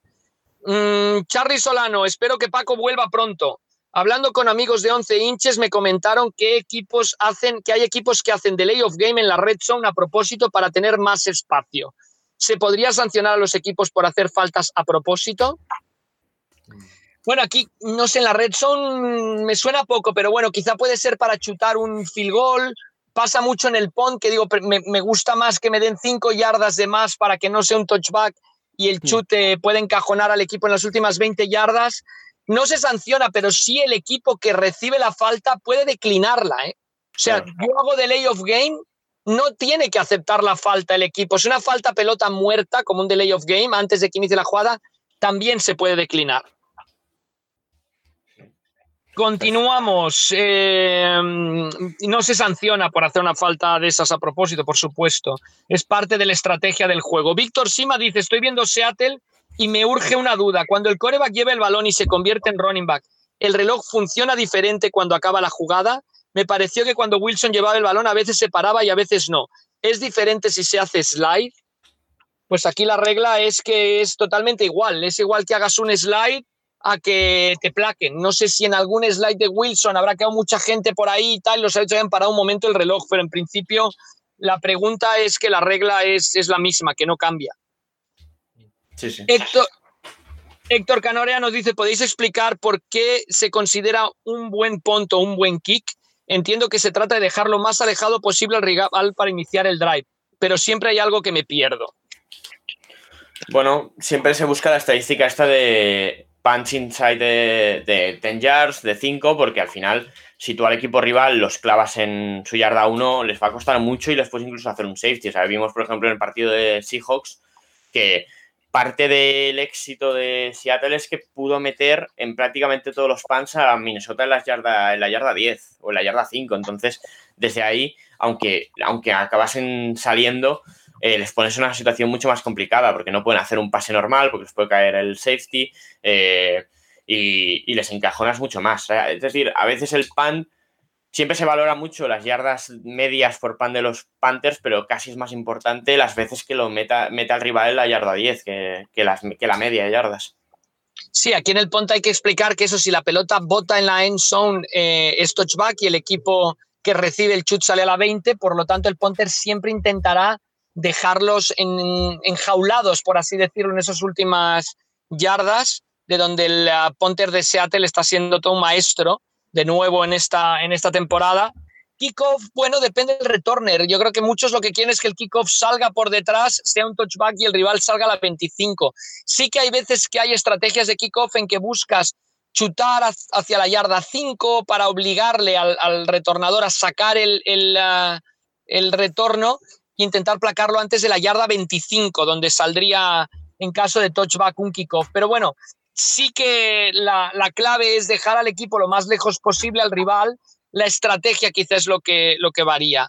Y comentar que en un kickoff también se puede pedir, ya lo dijimos una vez, un uh, fair catch, o sea, un kickoff, eh, cualquier chut, se puede pedir un fair catch, que es que el retornador no avanza, pero no puede ser golpeado para poder coger bien la pelota, pero siempre y cuando el balón no haya botado. Si bota, entonces ya no puede haber un, un fair catch. Sergio Martín, mi hija de cuatro años ha bautizado a Washington Football Team como los Washington Caquitas Team. ¿Cómo de acertado es el nuevo nombre? pues no sé, de momento los, los ex Redskins están buscando un nombre, está claro que por tema merchandising, tema de todo, el cambio de nombre, el no llamarse Redskins no daba tiempo y van a ponerlo a votación, no sé, no sé qué nombres salgan como posibles. Hombre, ese yo creo que al final no será, ¿eh? pero eh, sí, están jugando muy mal. Pero bueno, eh, hombre, como nombre este año cuadra. O sea, van a ser uno de los equipos más malos de la liga y, a ver a futuro con Rivera, que a mí me sigue dejando muchísimas dudas. De todas maneras, una buena línea de defensa joven. que, y nada más. Yo creo que, ah, pero bueno, a partir de ahí se puede construir. Pero bueno. Sí, bueno, habrá que ver. El resto del equipo, más allá de McLaurin, muchas dudas. Eh, señor Basilisco nos dice, draft de 2018. Mm, ¿Quién sería vuestro MVP, mejor jugador ofensivo, mejor jugador defensivo, el que ha tenido una mayor progresión, el de una mayor regresión, el mejor y peor equipo del draft? Yo me lo he mirado. Si te quieres te digo un poco los que he tenido yo. El draft es el de es el de Mayfield, es el de Lamar Jackson y compañía. Yo creo que por así decirlo, ¿no? ¿Qué? El de los corebacks. Sí. A ver, yo diría, el MVP ya ha sido MVP de la liga, así que yo pondría a Lamar, Lamar Jackson. Em, jugadores ofensivos, es, hombre, mm, está jugando genial, pero es un poco complicado que alguien le diese a esto a Quinton Nelson. Así que si no es Quinton Nelson, yo pondría a Nick Chubb, el running back de los Browns. En defensa, o Minka Fitzpatrick, el safety de los Steelers, o Darius Leonard, el linebacker de los Colts, que no, por cierto no jugó esta semana. Luego, eh, el que mayor progresión, a ver, yo no, yo no me esperaba a nada de él y la mayoría tampoco. Yo creo que Josh Allen está jugando a un nivel altísimo respecto a lo que todo el mundo se esperaba. Mayor regresión respecto a lo que se esperaba en el draft, pues seguramente sea Josh Rosen. O sea, se esperaba, se hablaba maravillas de él y lo que ha hecho la NFL es muy malo. Y a ver, peor equipos que no sé realmente. O sea, habría que mirar equipo por equipo, pero es, muy difícil. Arizona. Arizona, su primera selección es Rosen. Cuando, sí, cuando tal vez. Siguiente draft tienes que ir con la misma primera selección, que Detroit, yo recuerdo, Teo, tres wide receivers que encontraron a Calvin Johnson en primera ronda cada año, que era como ridículo. Pues yo creo que Arizona, que también su segunda selección es el receptor este Kirk, me parece, tampoco ha tenido tanta influencia en el, en el juego de ataque de los, de los Cardinals. Bueno, yo diría Arizona.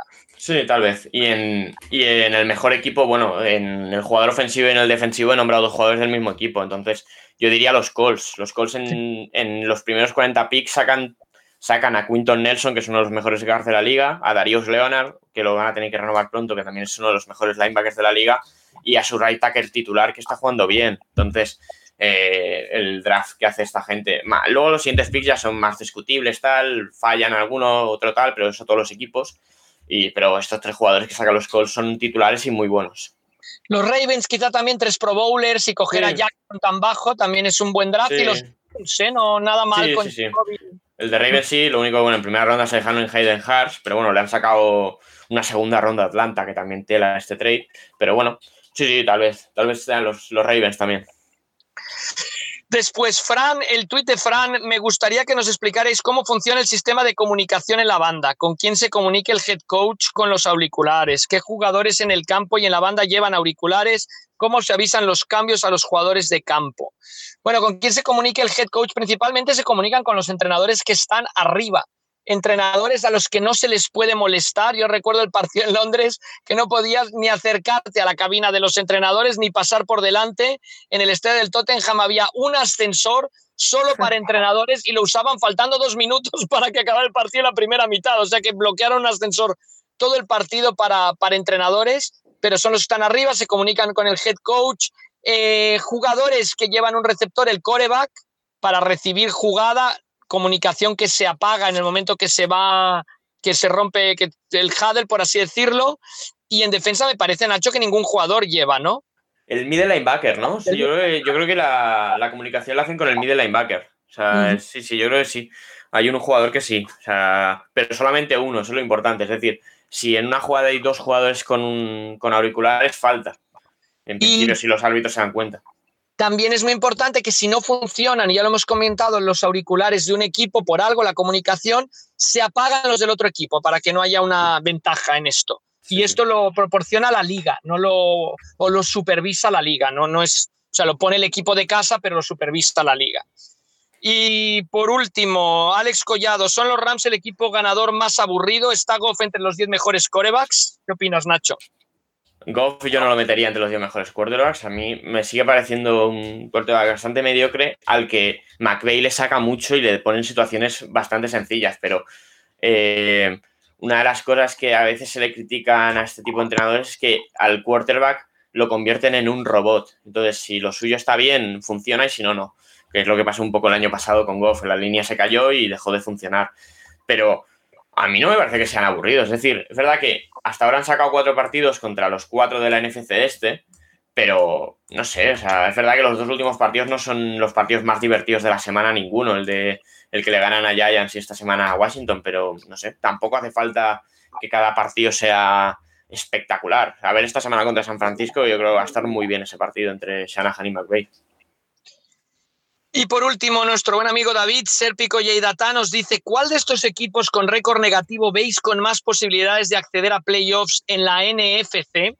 Y nos dice Cowboys que está 2-3, pero líder de división, Eagles que está 1-3-1, Vikings que está 1-4 y 49ers que están 2-3. Yo aquí he hecho una pequeña, un pequeño gráfico. Está claro que de Dallas o Filadelfia uno de los dos va a ir, porque uno de los dos va a ganar la división y solo hay medio partido de diferencia. Entonces, yo creo que los duelos entre estos dos equipos marcarán ahí clarísimo quién va adelante y quién no.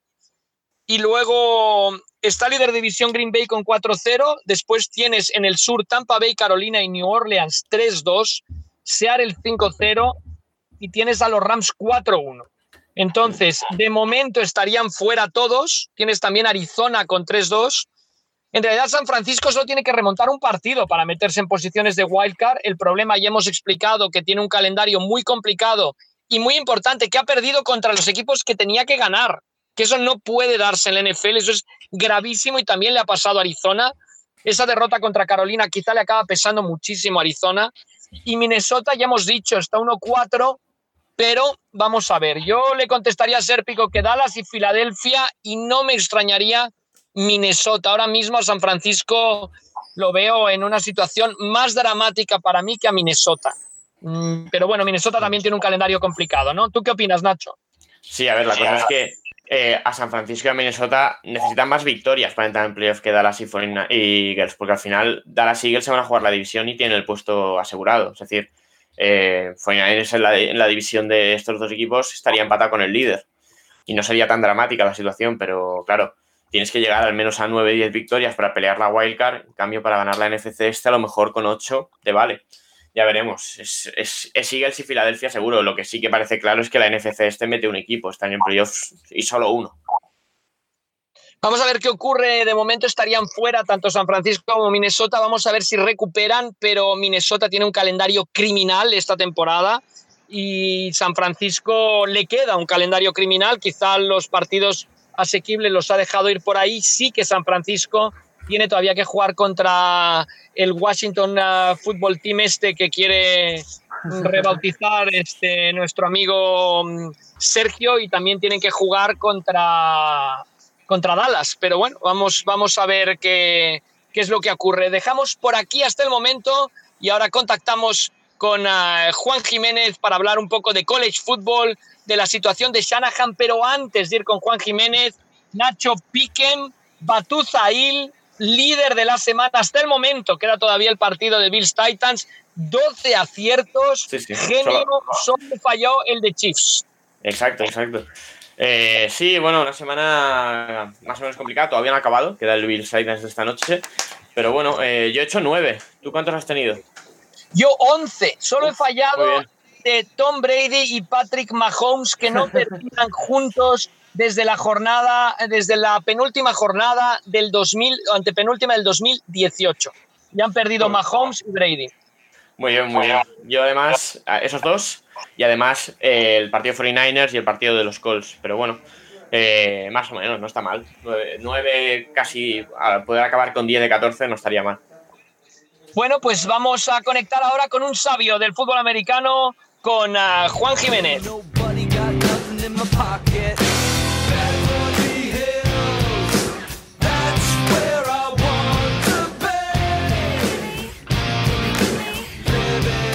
buenas, Juan Jiménez. Me parece que enormemente emocionado tras eh, seguir el uh, Monday Night entre Chargers y Saints, ¿no? Pues sí, una maravilla. ¿Qué tal, chicos? ¿Cómo estáis? Pues he disfrutado muchísimo, pero muchísimo. Eh, primero, bueno, ya sabéis que mi especialidad, lo que más me gusta es quarterbacks, no mi especialidad, sino lo que más me apasiona, ¿no? Seguir quarterbacks. Y, Herbert, estoy muy impresionado con Herbert, no porque no, ya lo habíamos hablado, no porque no, no tuviera el talento, es el desarrollo que, que, se ve en, Herbert. La diferencia, la diferencia entre Burro y Herbert es donde iba a parar claramente, ¿no? El coaching staff y lo que tiene alrededor. O sea, yo creo en esto, me atrevo a decir, y es mi opinión, ¿eh? que nadie lanza el balón largo como él. Es increíble, con, con, eh, es, que me encanta cómo lanza ese, ese balón, con la autoridad que esa pelota vuela cuando lanza profundo y no fuerza el balón normalmente, o sea que, que, muy bien, muy bien. Y lo de Breeze, lo que decíamos, eh, yo sigo creyendo en Breeze. Claro que se nota la edad, pero el, two-minute offense, no sé si lo habéis visto el partido, la primera parte y al final del partido es increíble. O sea, yo hay tres cosas que para mí definen a un quarterback, para mí, ¿eh? que es el two-minute offense, el tercer down, con el tercer largo, por supuesto, y el blitz, cómo, cómo juega contra el blitz. Y, y Breeze sigue siendo increíble, el two-minute offense, cómo domina el equipo, cómo controla, es, ha sido un partidazo, me ha gustado mucho. Comparabas, Juan, a Herbert y a Burrow, las situaciones, estás un poco molesto, ya decía Nacho que, justo cuando vienes al programa es cuando le pegan más a Herbert, ¿no? Ah, ah bueno, a, burro. Bueno, es que cada vez que llaméis va a ser cuando le pegan más a burro. O sea, es que, es, que es, es, es, bueno, es, lo estáis viendo todos. Es que, es que lo que decía siempre de burro, burro, el fuerte que tiene es, es tomar decisiones, que es lo más importante de un quarterback, lo, lo, bien que lee el juego y está llegando ya a forzar las jugadas y las intercepciones porque siempre está en el suelo. Entonces, es lo que siempre digo los quarterbacks. El problema de, meter un quarterback joven con un equipo malo eh, no es que pierdan los partidos, es eso, es que se te mete en la cabeza y estás siempre en el suelo e intentas lanzar la pelota un poco antes y llega un momento que te interceptan, obviamente que la jugada no está, toda jugada necesita un timing y no lo tiene, es que no lo tiene. Mira, Arnold, o sea, el año pasado tuvo aquel partido con Patriots que él mismo decía que empezaba a ver fantasmas y sigue viéndolos porque esa línea ofensiva no le protege nada. Claro, claro, claro. Eh, totalmente de acuerdo, totalmente de acuerdo. Entonces... Sí, hablábamos de qué entrenadores van a seguir y cuáles no, y cuáles tienen posibilidad. Y yo decía, Taylor por lo menos acabará la temporada, pero Juan dice que, tienes que salvaguardar la vida de, tu jugador franquicia, ¿no? Y que no lo está haciendo. Yo pondría otra categoría, ¿no? ¿Qué coaches quieres que nos sigan? Directamente. Sí, sí.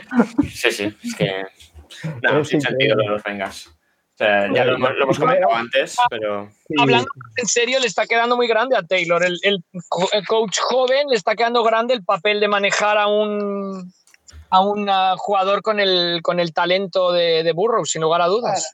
Y los esquemas y poner un Tyrant bloqueando un defensive end, es que son cosas que, que, bueno, pues al final es que. Bueno, ahí está. Bueno, sí, ha ganado tres partidos de 20, ¿eh? En, dos, en lo que lleva, tres partidos de 20 que vale, tenía Dalton y tal, pero tres partidos de 20 son números de Hugh Jackson. Bueno, y el problema, Nacho, es lo que hablábamos, un poco de esquema, ¿no? De, decir, tienes a Burrow, cambia, eh, vamos, eh, protege. Pero bueno. Lo, comentábamos antes de entrar, es que eh, el domingo le pegan 15 golpes. Hablábamos de que Lin, Lin puede ser destituido si los Chargers continúan su racha de derrotas. Sin embargo, a Herbert lo están aprovechando mucho más que los Bengals o lo están rodeando de una situación más cómoda que los Bengals a, Burro. Y se, le, ve una evolución muy diferente. El otro día estaba pensando eh, lo, importante que puede ser a veces ¿eh? el no ser elegido el primer, el primer pick del draft. O sea, a, veces mucho mejor eh, ser escogido mucho más tarde, un poco más tarde, porque vas a acabar un, un equipo mucho más sólido. Y es lo que está pasando con Herbert, creo yo y te quita todo, ¿eh? presión. Además, encima, mira, Mayfield, Mayfield llevará siempre San Benito, o sea, que, que no lo lleva Allen, por ejemplo, yo sale. Sí, sí, sí. Em, bueno, seguimos, Nacho, perdón, con el, con el pique y a ver, a ver cómo lo hace esta semana y luego ya nos metemos en, eh, en Shanahan y el College eh, Corner, si os parece. Sí, vamos a ello. Recordamos que esta semana no hay Thursday Night, ya que lo han pasado al lunes por el tema de que no, los no fallan el pronóstico del jueves, como siempre. No, pero podéis fallar el de hoy si queréis. Eh, Rafa, eh, Bills Titans. Yo había puesto Bills, había puesto Bills. ¿Y tú, tú, Juan? Sí, hombre, descaradamente. Sí, ¿no? Titans sin entrenar prácticamente en dos semanas en las instalaciones, ya por su cuenta ellos la habrán hecho lo que le han querido, pero sí, yo también creo que ganan los Bills. Y Bills está en un eh, momento tan dulce, Nacho, que, ni, Jim Kelly se lo, se lo cree. Están jugando espectacular. El entrenador este es muy bueno, la verdad. Sí, sí, eh, otro jugador que está funcionando muy bien, muy bien. Sí, sí. Antes que decías lo del brazo de Herbert, otro, pero con menos punterías, ellos salen. En, eso, en esa competición de brazos, Mahomes, Herbert, Allen y ahí. Nacho, Nacho, pero incluso yo creo, yo creo que Allen tiene incluso más brazo porque tiene una fuerza bruta, pero es la técnica con la que Herbert lanza. ¿sabes lo que te digo? el arco del balón. Es que, me, como es que me encanta. Pero no, no, o sea, Allen es una pasada. O sea, es que tiene, es, es, un linebacker ahí jugando de cuarta. Sí, sí, tal cual. Tiene un talento increíble. Y luego, pues el domingo eh, a las 7. Eh, siempre hacemos. Eh, pregunto a Rafa y luego a Juan, ¿vale? Minnesota en casa contra Atlanta. Gana Minnesota. Sí, vale. Juan. Falcons con nuevo entrenador. Mira, Falcons va a ganar, fíjate lo que te digo. Cassins es que me pone muy nervioso. Cassins, yo ya contar que alguna vez. Otros jugadores quería hacer un gran partido y después. No, debería ganar Minnesota. Debería Minnesota, eso sería lo lógico. Eh, pero bueno, no sé, aquí si te quieres arriesgar, hmm, primer partido de los Falcons, sí, que nadie se espera. Hmm. Yo digo Minnesota también. Eh, también a las 7, Panthers contra Chicago Bears. Gana Carolina, se continúa la racha. Sí, sí, yo creo que también. Espectacular lo de Matt Rule allí, con Joe Brady, que será futuro head coach, si no el año que viene el siguiente, pero alucinante lo de este equipo. Yo también creo que gana los Panthers. Eh, Colts, Bengals. Eh, gana Indianapolis. Esperemos que no reciba muchos golpes Burrow. Sí, sí. ah, ganan Colts, ganan Colts. Digo con mucho dolor, pero ganan Colts. Sí, una, una, de las defensas que mejor estaba jugando contra la peor línea ofensiva de la liga. A ver, a ver qué pasa. Yo también creo que ganan los Colts. Eh, el partidazo de la semana, Steelers-Browns. ¿En dónde? En Pittsburgh. Gana Pittsburgh. Hmm. Hmm, difícil, ¿eh? Sí, sí. Voy con Browns, voy con Browns. Bueno, los Browns que si quieren optar a la división tienen que empezar a ganar partidos con este. Yo creo, yo voy a confiar en Pittsburgh. Esa defensa está a un nivel muy alto, aunque esta semana ya jugó un poquito peor, pero yo creo que gana Pittsburgh. Eh, también a las 7, a ver si por fin se puede jugar este partido o no. Patriots, Broncos. si se juega, ganan Patriots. yo, creo que Patriots también. Sí, depende de cómo vaya Newton con el virus, podría llegar a jugar. Entonces, yo creo que sí, gana. juega Cam Newton, que sí, pero, no por Cam Newton, ¿eh? bueno, Belichick, bueno, ya sabemos, es un genio total. O sea, lo que está Mira, mi mujer cayó enferma con el virus después de Cam Newton y hoy le han dado el alta, o sea que seguro que jugará Cam Newton. ¿eh? Ah, pensé que, seguro que juega tu mujer. en los Broncos, sí. Rafa, no sabías. Eh, bueno, uno de los posible peores partidos que se pueden ver en la NFL hoy en día. Jaguars Lions. ¿En dónde? En Jacksonville. Mm, bueno, gana. Yo voy con Detroit. 0-0, sin goles. Yo creo también, sí. Yo voy a ganar los Lions. Vamos, también. Ojo, ojo, que Patricia puede ganar su trofeo la próxima sí, semana. Sí, sí, por fin. Eh, siguiente, buen partido, aunque los Texans están como están, pero Titans-Texans. Tennessee. Wow. Semana corta para Titans, jugando hoy y el domingo. Voy con Texans. Bueno, 2 de 2 después de Brian sería una cosa fantástica de ver en Twitter. Pero arriesgándome, sí, riesgo, total. Yo digo Titans. Yo digo Titans. Eh, a ver si van recuperando a la gente que tengan en la lista del COVID, pero creo que aunque puedan perder hoy, deberían ganar el domingo. Eh, también a las 7, uff, vaya partidito. Giants, Washington. Uf. no, los, Giants, los Giants. ¿Quién es el peor equipo de esa división? O sea, gana Giants, ¿no, Rafa? Sí, sí, sí, sí. No, no los vi tan mal a los Giants dentro de lo que contra Dallas. Giants, vamos Giants. Sí, yo creo que también. Parece que va a jugar Kyle Allen, pero Ron Rivera en el segundo cuarto te saca Alex Smith otra vez y a sufrir. Todos viendo ese partido, pero yo creo que gana Giants. Eh, que Dios se apiade de Carson Wentz. Eagles, Ravens. Uf, uf, uf. Pobre Wentz. no, Baltimore, Baltimore, desde luego. Ravens, Ravens. Sí. Y luego, pues, eh, los Dolphins, que esta semana en principio juegan contra Broncos con los movimientos de calendario. Dolphins Jets en Miami. Miami se pone 3-3 y se acerca, me quedo a cuatro partidos de la Coca-Cola. No van a ganar, no van a ganar cuatro más, Rafa. Bueno, bueno, bueno. Este lo tienen que ganar, si no ya la Coca-Cola ya... Este lo deberían ganar. Deberían. Sí, sí, ¿no? Sí, deberían. Me pregunto si Fitzpatrick tendrá, después del partido que jugó, otro de sus, ¿sabes? Es, bueno, la ruleta, este hombre nunca se sabe, pero sí, yo creo que sí. Tal como están jugando Jets, deberían ganar. Luego, bueno, a las otro de los grandes partidos de la jornada, el mejor de las diez y media, Buccaneers, Packers, Brady, Rogers en Tampa. Green Bay y te doy 10 puntos. Hola. Packers sin duda. Packers ¿Sí? sin duda. Sí, yo creo que también gana Packers. Eh, pero bueno, va a ser un partidazo y mm, obviamente muy fácil de vender con esos dos quarterbacks. Eh, Sun- Sunday night, eh, 49ers Rams, la rivalidad del Pacífico. 49ers Rams, sí. A ver, No, lo- los Rams. Rams, Rams. Rams. Ahora hablaremos de 49ers, pero Donald puede destrozar al que juegue de quarterback ahí. Eh, el partido que se ha movido este jueves se juega el lunes a las 11 de la noche, hora española, buen horario. Eh, Bills Chiefs Uf, gran partido, ¿eh? en Buffalo. Ganan los Bills. Gran partido. Gran partido. Kansas. Mm. Yo aquí voy a, voy a- voy a coincidir con Juan. Va a ser un partidazo, ¿eh? pero uf, yo lo veo muy complicado ver perder dos partidos seguidos a Me, Mahomes. me pareció esta semana, ¿estáis de, estáis de acuerdo? Como que eh, los Chiefs no estuvieron a su nivel y, y después de esto van a reaccionar seguro. Sí, seguro. El año pasado, en octubre, perdió dos partidos seguidos Mahomes también. ¿eh? No, sí puede ¿Sí? ser, sí puede, pues aquí cabe todo. Sí, Texans, sí, sí.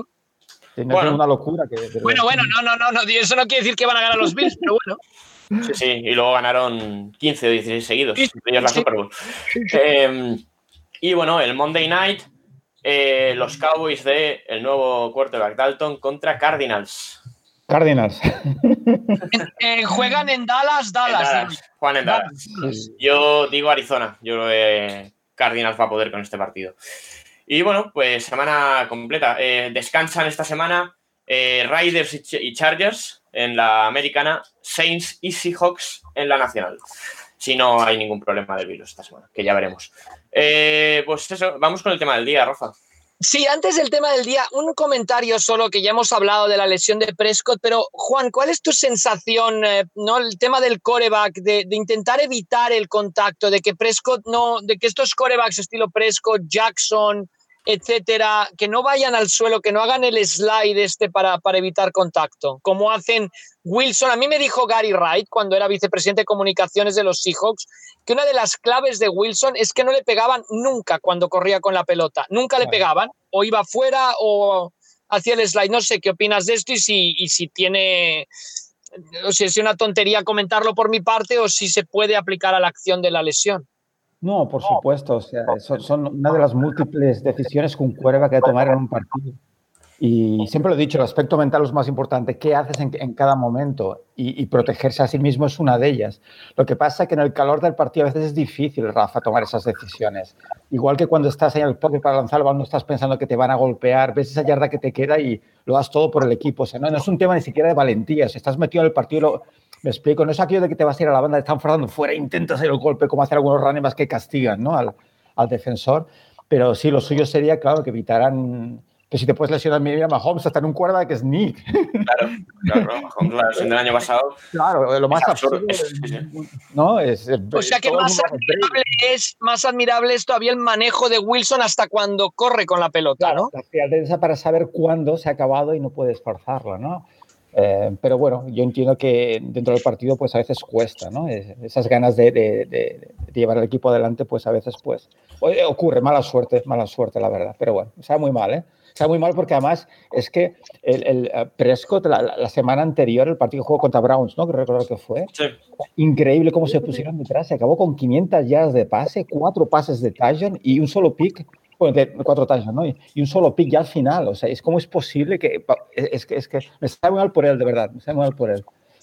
Pero bueno, Vamos ahora ya con el tema de la semana, el atraco a Juan Jiménez, no solo es hablar de college, sino aprovechando, em, salió un, un tuit de Andrew Brandt, que fue general manager de los Barcelona Dragons en la primera temporada, después fue ejecutivo de los Packers y ahora es un analista para diferentes medios en Estados Unidos y decía el comentario de, Andrew Brandt, ¿sigue Kyle Shanahan siendo un genio?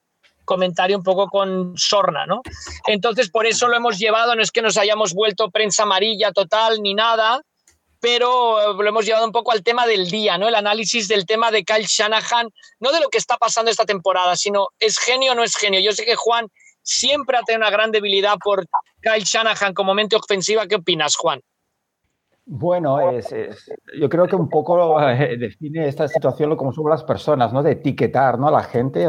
Es un genio, no es un genio, ¿no? Eh, me parece muy, muy, muy poco justo lo que está pasando con Shanahan, en mi opinión. ¿eh? A los 49 no los he seguido mucho esta temporada, no, he visto, no los he visto en directo, sí que he visto highlights.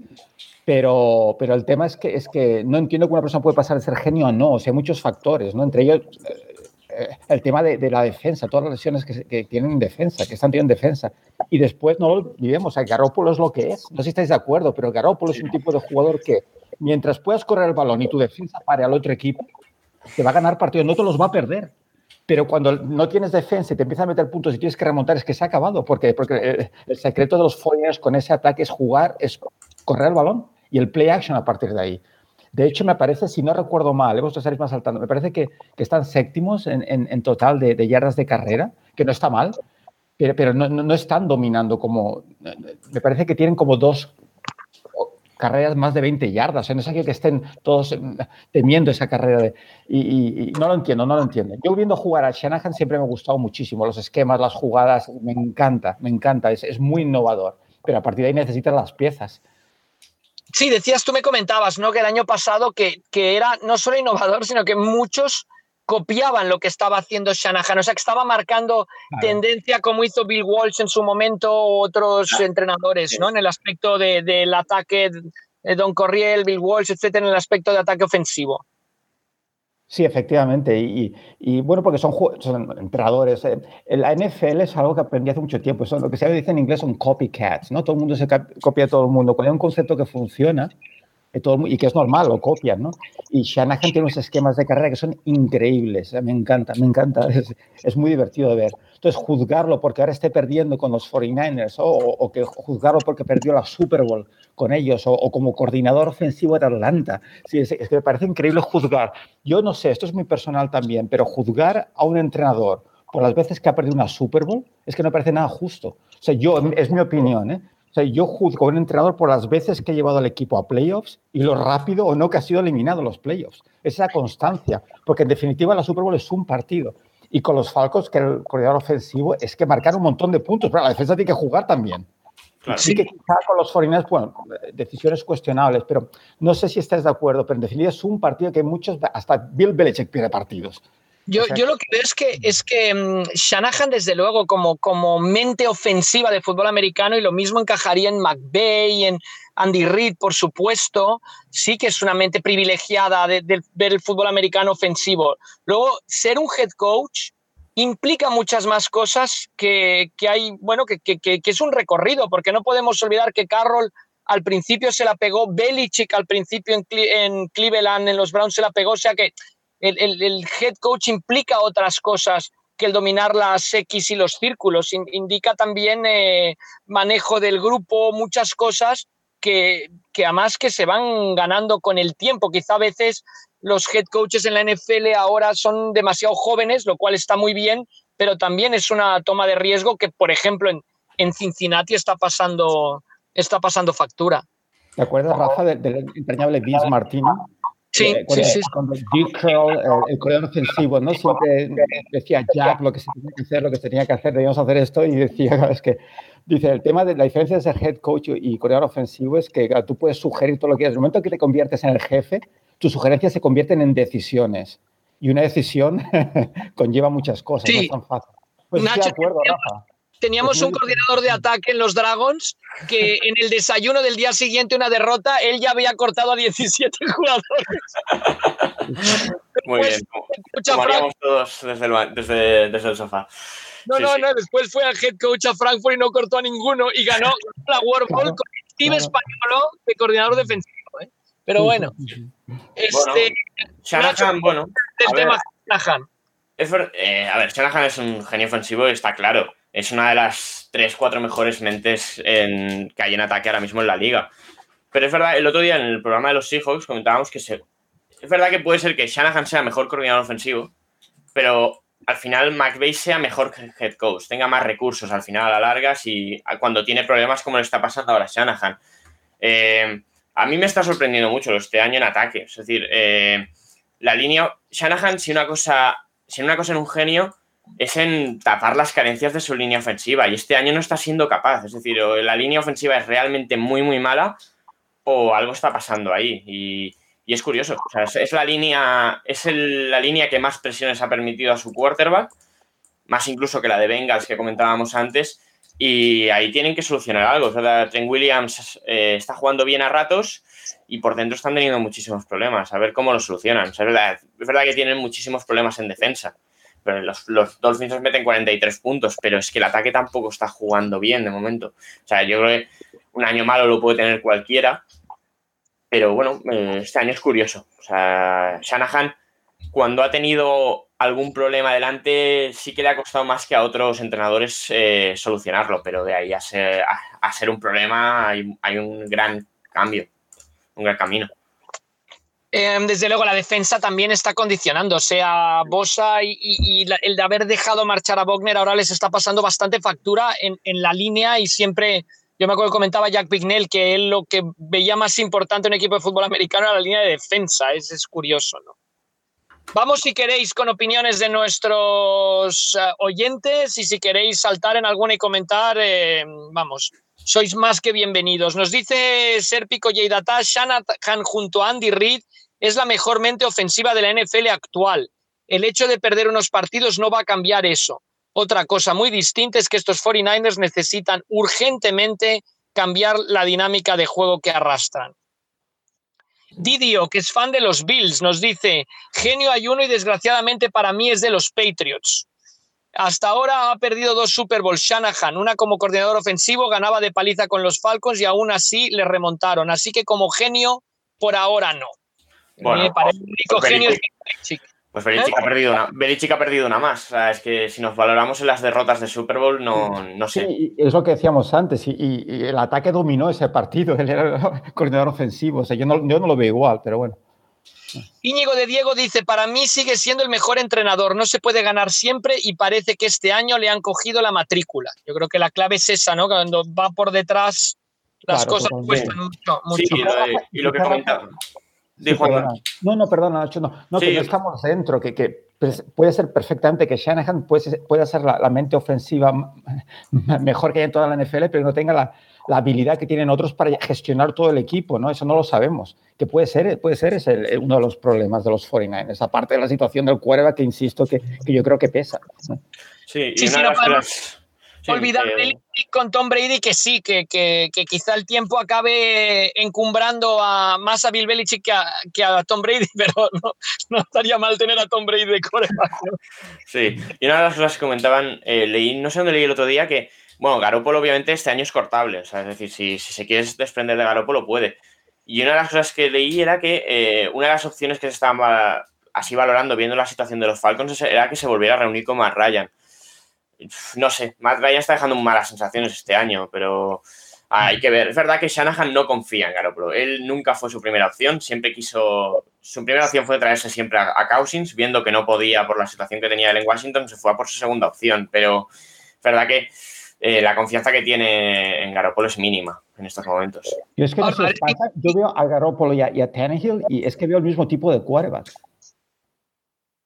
Es, jugadores que, que sí, que, que, te manejan el partido, que no te cometen demasiados errores, pero es que si van por detrás, es, que no me los veo pasando como hizo el otro Prescott.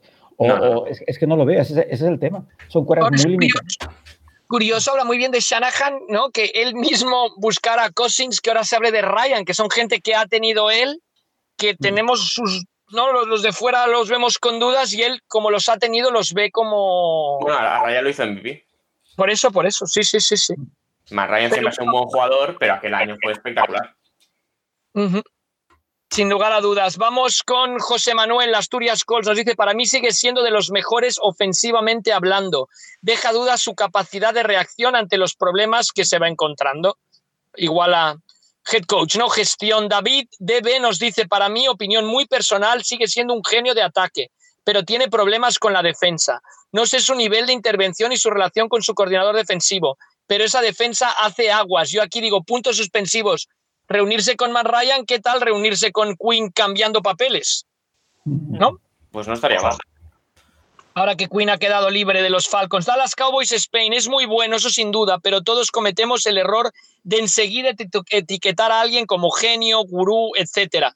Patricia era un fenómeno de coordinador defensivo y tantos otros. Ese deporte es muy complicado, el más complicado del mundo, por algo que haya demostrado que puede estar por encima de lo demás solo Bill Belichick. Hmm, lo de Patricia hay que ver cuánto hacía Patricia y cuánto Belichick, ¿eh? porque siempre es lo que se habla, o sea, cuánto hace Andy Reid, cuánto hacen sus coordinadores ofensivos, cuánto hace Belichick. Sí, sí. coordinadores, al final. Mira, Nagy en Chicago que está naufragando y mira todos los, todos los entrenadores asistentes que han dejado a Belichick han fracasado como head coaches. ¿eh? Sí, todos muy mal. Gustavo Conube nos dice, es un gran entrenador, pero se le ha ensalzado demasiado rápidamente. Esta es su cuarta temporada y solo la anterior fue ganadora. Me parece muchísimo mejor McVeigh, que lleva los mismos años y todas sus temporadas han sido ganadoras. DC de Kaiser, of course, trayectoria, eso es lo que importa. JM Godoy, la prensa amarilla ha llegado al podcast, a la podcastera NFL. Creo que hasta ayer iba 2-2 con un equipo plagado de lesiones y en realidad creo que este tema o la manera en que se enfoca no es para mí. Bueno. Sí. Eh, sí, sí, sí, nos estamos convirtiendo un poco en el, en el chiringuito. No, no. La próxima haremos un tema del día más conservador y menos polémico, ¿eh? pero nos, lo veíamos interesante, sobre todo por el comentario de Andrew Brand, que por cierto retuiteó José Villalabeitia. Y vamos ahora a Alex, 1936, última opinión, un genio como coordinador, como entrenador, lo dirá el tiempo. Bueno. bueno sí, sí, estoy de acuerdo, yo estoy de acuerdo con esta última. O sea, creo que es la... Eso, me parece un grandísimo coordinador y como entrenador hay que ver si es capaz de superar cuando su equipo tenga problemas. Me gustaría comentar que me, encantan, me encantan eh, el análisis que hacen los oyentes. Es, Rafa, cuando empezó el fútbol americano, que éramos cuatro, sí, sí, sí, sí. el nivel de conocimiento y de análisis que, no, felicidades a todo el mundo, lo digo en serio. Mira, Nacho, tú no habías, ni, no habías ni nacido, pero cuando tú veías a alguien y le decías que te gustaba la NFL, decías, sí, sí, yo sigo la NFL. ¿Cómo juega ese Joe Montana? el análisis técnico del 95% de la gente, ¿no? El rugby es americano, ¿no? decían? el rugby americano, me gusta mucho ese Joe Montana. vale, vale, perfecto. Pues sí, sí, totalmente. Como Montana se había retirado hacía cinco temporadas, decía, no, no, a mí el que me gustaba era Joe Montana. Y le habían visto jugar dos Super Bowls nada más, pero bueno, que no está mal, pero bueno. Bueno, sí, sí es. No, la, afición ahora mismo es es un nivelazo, el nivel es un nivelazo. ¿eh? Lo digo en serio, además opiniones muy fundadas, o que bueno, me, no, no muy bien, es que muy, muy bien, me encanta, me encanta oír estas, opiniones. Bueno, vamos ahora con el rincón del college, que para eso hemos traído a Juan, todo un experto en college football, experto en fútbol americano los sábados, también los domingos y los lunes y los viernes, pero más los sábados. Y bueno, temporada curiosa que quizá está siguiendo Nacho más que yo, o sea que Nacho, tú habla cuando quieras, pero me sorprende sobre todo en la SEC, Juan, carretonadas de puntos. Un Alabama ganó 120, parece un partido de baloncesto, ¿no? De, la NCAA. Bueno, es, mucho de, la, de, la, SEC también, esto de los puntos, ¿no? No sé, no, me sorprende tanto, ¿no? Y Alabama siempre es Alabama, ya lo sabéis, o sea que, y Clemson, eh, los de siempre están ahí arriba. Sí, sí, sí, este año. Alabama ganó 63-48, sin prórrogas ni nada, a Ole Miss. Su running back es un espectáculo en allí. Harris hizo cinco touchdowns de carrera, que apunta a pick muy alto del draft. Y a ver, eh, tienen buena pinta la, la postura de, estos Crimson Tide. Y luego Clemson, lo que comentaba Juan, contra una Miami que había empezado muy bien, les pegaron un repaso alucinante. 42-17. Eh, Lawrence, fantástico, tres touchdowns nuevamente. Y Travis Etienne, que es otro de esos running que pelea por ser running back uno, también hizo un buen partido. Eh, yo quería empezar. Sí, digas, Didi. Perdón, Nacho, no, no, perdón, Nacho, no, que, lo que dices tú, ¿no? Que, que, Miami, yo no he visto jugar a Miami esta, temporada todavía y había como un hype que dice en inglés, ¿no? Miami, y, no sé si visteis algo, pero no vi nada especial a Miami. No sé por qué, no sé, Clemson fue demasiado dominante, pero, pero no, sé, no, sé, no los vi ahí eh, eh, las expectativas, ¿no? Clemson lo vi muy, muy superior, pero mucho. Sí, el quarterback, el quarterback nuevo que tiene este año, que es un transfer, había empezado muy bien la temporada y Clemson lo sacó a golpes del partido, pero eh, yo quería estar hablando del peor partido de la semana, seguramente jugado, que es el Texas-Oklahoma, la rivalidad más grande de la Big 12. Y la verdad es que el partido fue lamentable a nivel de juego, una, un festival de turnovers que acabó en la, en la cuarta prórroga ganando Oklahoma gracias a una intercepción final a Ellinger. Solo podía acabar esto, un partido así de esta manera. Y bueno, eh, Ellinger, ya lo comentamos hace semanas, eh, es un corteo muy justito. Le echa muchas ganas, hace un par de touchdowns de carrera, pero eh, más allá de eso es un corteo muy menor. Y Radler sigue dejando muchas dudas. Claro. Todas, todas. Y el Inger, el, hecho de que remontaran y fueran a prórrogas, yo creo que es por el corazón que le pone el chaval. O sea, un corazón enorme. Pero después lo que dices tú, Nacho, ya lo que hablamos hace dos semanas, ¿no? Que, es muy limitadito. O sea, eh, técnicamente es muy limitado. Entonces, va a ser el típico que en college, pues, pues, pues sí, está bien el resultón, pero, pero ya está, ya está. Sí. Y luego Rafa comentaba lo de las defensas de la SEC. Una defensa que este año no ha vuelto, ha decidido no jugar, es la de LSU. Volvieron a perder esta semana esta vez con Missouri 45-41. Es verdad que del LSU del año pasado, del equipo campeón, solo hay cinco jugadores y ninguno de los dos coordinadores, porque el coordinador defensivo está entrenando a Baylor y Joe Brady se ha ido con justamente eh, Matt Rule a la NFL. Y muchas dudas, la verdad. O sea, LSU tiene, se esperaba un bajón evidente porque se van un montón de jugadores al draft, pero ostras, están jugando muy mal. Este es un gran comentario, Nacho, y para nuestros aficionados que quizá no siguen el college o, están más metidos en la NFL, es importante saber esto, cómo cambian los equipos universitarios de un año a otro comparado con la NFL. Porque se te va la mitad del equipo porque se gradúan, se van a, y, te quedas sin equipo. Se, te van seis titulares. En ataque quedan dos líneas ofensivos, quedaba llamar Chas, pero ha decidido no jugar porque se va a presentar al draft y es un pick top 10. Y queda el otro receptor, Terrence Marshall, que es el que ha beneficiado por esto pero en defensa quedan Stingley, que no se podía presentar y no se puede presentar al próximo draft, y creo que un jugador de línea defensivo, pero es que con esto es muy difícil. Y ahí la importancia del recruiting cada año, de convencer a los chavales para que vengan a tu universidad, porque es que cada año se te va mucha gente. Sí, sí. Aquí también Florida, Florida cae por primera vez y... Ahí vamos a ver. Tras no a jugar bien, pero si con la entrada tan tardía de la Big Ten, etcétera y tal, esto va a ser una cosa solo de Clemson y de Alabama o, se ve algo. No, sé, Notre Dame, que siempre Juan lo sigue muy de cerca. Y ojo, yo no sé si Juan lo ha visto, ¿no? Pero le pongo deberes para el próximo rincón del college. North Carolina está impresionando mucho en ataque. No sé si. Sí, ya lo comentamos, creo. ¿eh? Sam Howell lo he visto jugar. Eh, a mí personalmente no me impresionó, pero es sophomore. O sea que, a ver cómo evoluciona, será interesante verlo. Y además al coach me encanta, ¿no? El entrenador de Texas eh, es, un hombre con muchísimo carisma y, no me extrañaría que North Carolina quedara bastante arriba.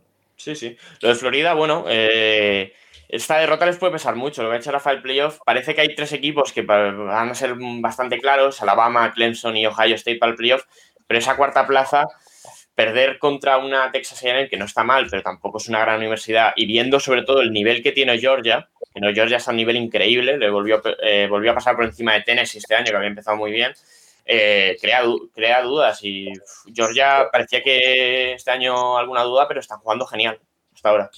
Mi duda, Nacho, es Bennett. No sé qué opinión tenéis, pero, pero, pero, tienen ahí un, a JT Daniels, el que estaba el año pasado, en, hace dos años en USC, que no parece malo, a ver si en algún momento lo sacan. Correcto, pero está jugando Bennett y temo que cualquier partido acaben cayendo. ¿eh? Por eso, eh, efectivamente, están jugando a un nivel muy alto, pero uff, uf. Sí, eh, luego comentaremos el calendario de esta semana, pero Georgia, Alabama. Esta semana en Georgia, además, o sea que va a ser partido de confirmación para ver si Georgia está cerca de los tres grandes candidatos o si es el cuarto a diferencia. Mm. ¿Otros partidos, Nacho, que destacarías o principalmente solo nos centramos en Georgia-Alabama? Bueno, hay un, hay un LSU Florida que viendo cómo está LSU tal vez baja un poquito el nivel, pero bueno, Florida viene de perder, a ver si, si no cae más en el, en, el, top 25. Eh, Clemson juega contra Georgia Tech en otro partido que será un entrenamiento para Trevor Lawrence. En lo de la ACC más allá de Miami, pero ya les han pegado una paliza, va a ser muy fácil este año para Clemson. Eh, Texas A&M contra Mississippi State. no está mal. Eh, comentábamos hace dos semanas el tema Costello. Desde que estuvo Juan aquí, eh, Costello en dos partidos, un touchdown, siete intercepciones. Bueno. Es lo que hay. Y luego, bueno, Oklahoma State está jugando muy bien y le toca justo contra Baylor. Eh, pero bueno, Baylor que apenas ha podido jugar partidos por, un... brote. Sí, por un, brote que tiene ahí en la, en la universidad y bueno, a ver si este partido se puede jugar o no, pero bueno, Oklahoma State muy bien hasta ahora. Pues vamos, vamos a ver qué ocurre, Juan, y tenemos hasta preguntas de college de oyentes, o sea que alucina. Ah, muy ¿eh? bien, muy bien, qué alegría. Te van a poner ahora sí en la cuerda floja, no, no. Dice, sube que te llevo, dice Tocayo, se ve que o se llama Juan o se apellida Jiménez. Pregunta sobre Trevor Lawrence, es el mejor prospecto de los últimos años con un techo altísimo. Un jugador de esos que marcan época, a pesar de la opinión de Nacho, GG. ¿Qué opinas tú, Juan? ¿Lo es o no? ¿Qué opinas de Trevor Lawrence? ¿Qué podría ¿no? proclamarse campeón por segundo año consecutivo, si no me equivoco. Nacho GG, pensaba que era Cervera. No, no, no. Pues, pues, yo me gusta respetar todas las opiniones y, es más, yo invitaría a todos los oyentes que vean mucho college football, que se enamoren de quarterbacks y que los sigan después en la NFL a ver dónde acaban eh, jugando y cómo acaban evolucionando. Creo que es precioso. Por eso que respeto 100% la opinión de todos. ¿eh? Lorenz, eh, creo que también lo hemos comentado antes, hay algo a mí que me falla con Lorenz. El talento físico está, tiene la altura, tiene el brazo, tiene la movilidad, es inteligente, pero yo creo que el aspecto mental, yo creo que le falta algo. Y cuando digo aspecto mental, un día si queréis hablar más en profundidad lo que yo considero aspecto mental del juego. Pero no sé, por ejemplo, en la final del año pasado no fue capaz de remontar y venirse arriba. Eh, yo creo que le falta eso, esa fuerza que, por ejemplo, incluso Trask de Florida me gusta mucho más. Trask no tiene, el, creo yo, en mi opinión, la calidad técnica, digamos, pero sí tiene la fortaleza mental que se necesita, sobre todo al, siguiente nivel en, la NFL. Entonces, sin duda, es el talento más grande de este año en la posición de quarterback, eh, Lawrence, porque es que además que no hay nada más. Bueno, Justin Fields, el único. Pues, ah, las risas venían por Justin Fields, pero a mí me gusta mucho. ¿Sí? ¿Te gusta? a mí me gusta mucho Justin Fields. Lo respeto también. es la toma de decisiones, lo que digo siempre. El talento físico lo tiene Nacho, sin duda. ¿eh? Veremos a ver cuando, cuando tenga que jugar en NFL y, eh, ¿no? y, interprete defensas y tome decisiones rápidas y todo eso. Sí, pero, yo, creo, que van a ser el 1 y el 2 del draft, pero eh, esto que tiene todo el mundo tan claro de que Lorenz es el 1, el 1, el 1, el 1, yo quiero verlo. O sea, yo quiero, mm. quiero ver que en marzo no haya debate. O sea, si viendo la temporada, bueno, Ohio State va a tener que ir a tope porque menos partidos que tiene Clemson de cara al playoff. Y yo me espero una gran temporada de Justin Fields, a la que me parezca. Perdón, que he dicho Loren, segundo título consecutivo, no ganó el SU, obviamente, la temporada pasada. ¿eh? Disculpar el lapsus. Em, eh, nos dice, ¿qué opinas eh, de Brock Purdy, coreback de Iowa State? ¿Crees que podría ser elegido en la primera ronda del draft? Lo mismo, le animo a que lo siga, eh, con todo el cariño del mundo, a ver cómo evoluciona, ¿no? Pero eh, yo lo veo muy lejos de una primera ronda. Eh, si no recuerdo mal, la primera, jornada contra la Luisiana Lafayette fue muy justito, se pasó para 145 yardas o así. Y, la, la, peor intercepción que se puede ver. eso iba a comentar Nacho. le contaron como fumble, porque el pase en el segundo partido contra TCU, lo que decíamos de tomar decisiones, que es lo más importante, cuando estás casi placado, ¿eh? eso de lanzar el balón a la desesperada, y además como lanzó hacia atrás, es que yo me parece que nunca he visto algo así. O sea, lanzarlo hacia atrás, que hubiera sido fumble, obviamente, si cae al suelo, pero directo, es, que eso, yo nunca he visto una cosa así.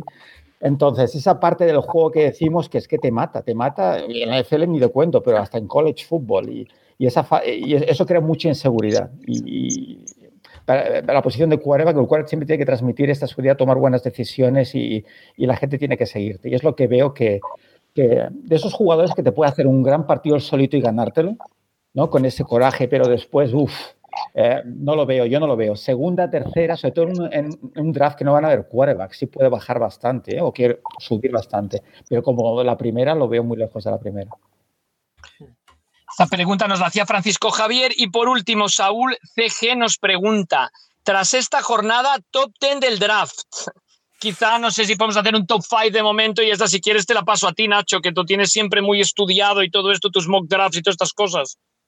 Bueno, habrá que ver quién cae ahí, pero los cinco mejores jugadores parece que, parece que son ahora mismo eh, Lawrence y Fields, eh, no los digo en orden, eh, pero Eh, Lawrence y Fields parece que van a estar por ahí en, cuando se hagan big boards y mock drafts. Penny Sewell, el tackle de Oregón, que es una bestia impresionante, seguramente el mejor jugador de todos los que se van a presentar al draft. Eh, Micah Parsons, el linebacker de Penn State, también tiene muy buena pinta. Y Jamar Charles, el receptor que del que ha decidido no jugar este año, que el año pasado ganó el premio a mejor receptor del college, eh, tiene una pinta de, nivelón desde el primer día. Eh, hay que ver otros jugadores. claro, la temporada es larga, pero bueno, hay un cornerback en Alabama que está muy bien. y a partir de ahí ya veremos. Que depende mucho de quién caiga en esa zona. Nacho, no sé si estás de acuerdo, pero me da la impresión que a diferencia del año pasado, este draft va a estar bastante escaso de skill players en ataques, ¿eh? Eh, receptores, eh, quarterbacks, va a ser más, creo, líneas de ataque y jugadores defensivos. Me da la impresión, no lo sé. Receptores no está mal la clase, sí que hay algunos, están los de Alabama. Como el año pasado, Nacho, como el año pasado. Sí, sí, no, receptores llevamos unos, unos drafts en los que sale bastante talento. Luego, no sé, a ver los running Está en el de Clemson, está el de, está el de Alabama. A partir de ahí hay alguna duda con el resto. Y luego, no sé, Tyrens, por ejemplo, que este año fue un draft malísimo. Kyle Pitts, el de Florida, en Big Board será un top 10, yo creo que seguro. En mock, draft ya veremos, porque al final es un Tyren y no, antes, antes coges otras posiciones con Tyren seguramente, pero eh, habrá que verlo. Sí que puede ser, si es un buen año de tackle, si es un buen año de eso, de de cornerbacks, de... Bueno, habrá que verlo. Es verdad que en ataque eso, está Lawrence, está Fields, Lance, tal vez pueda ser ahí un primera ronda alto, pero más allá de eso en quarterbacks hay poco. Pues no sé si hay algo más que añadir. Eh, como decíamos, Clemson número uno, Lawrence buscando su segundo título no consecutivo de la NCAA, Alabama segundo. Vamos a ver quién más se va colando por ahí, sobre todo estar contentísimos de poder tener temporada de la NCAA, que lo dudamos mucho, pero al final se está llevando a cabo con algunos partidos también suspendidos por brotes de coronavirus, pero se está llevando a cabo. Eh, y mm, por favor, no dudéis en enviaros las preguntas, enviarnos las preguntas al Capologist, aprovechar que estará aquí Juan Jiménez durante la temporada, no cada semana, pero intentaremos traer las más veces que podamos al rincón de college y preguntas para los que quieran saber sobre la NCAA con Juan, con Nacho. Eh, un abrazo a Paco Virúes, que se vaya recuperando. ¿Algo más que añadir, Juan, Nacho? Pues nada más, que Notre Dame está en eh, número 4. ¿Y, qué tal? ¿Tiene, posibilidades o no? Bueno, no lo sé. Es que aquí yo opino con el corazón, entonces nunca soy pero el Tyren, eh, tenéis que ver el Tyren que tienen, es increíble. Llaman el, pequeño Gronky. Juegan, con Clemson en las semanas. Que se, han metido este año en, esa conferencia y juegan con Clemson en, no sé si son tres o cuatro semanas. Ahí veremos el nivel real. Será un Juan está Nacho a favor de Clemson. Que celebró touchdown de Claypool seguro el domingo, ¿no? Sí, exacto. Espectacular. Pues sí, pues sí, como lo celebró allí en la Enson, sí, sí, cierto, cierto. Bueno, pues muchísimas gracias, Juan, eh, por estar aquí. Un verdadero lujo, un placer tenerte a la mente más. Em, Juan sí que es un genio. Shanahan todavía dudamos, pero Juan sin lugar a dudas lo es. Mi madre estaría de acuerdo contigo, Rafa. Muy bien. tenemos al genio y al prospecto de genio, que, es Nacho. Es como un Trevor Lawrence en, genio, ¿no? Nacho está, está forjándose. O Fields, perdón, Nacho. Un poco sobrevalorado, sí, un poco sobrevalorado estoy. Pero bueno, vamos tirando. Pues muchísimas gracias, nos vemos hasta la próxima y gracias también a nuestro director Paco Virúes en la sombra llevando el programa por estar de momento IR, pero está siguiendo muy de cerca el programa sin lugar a dudas. Nos escuchamos la próxima semana en el Capologist.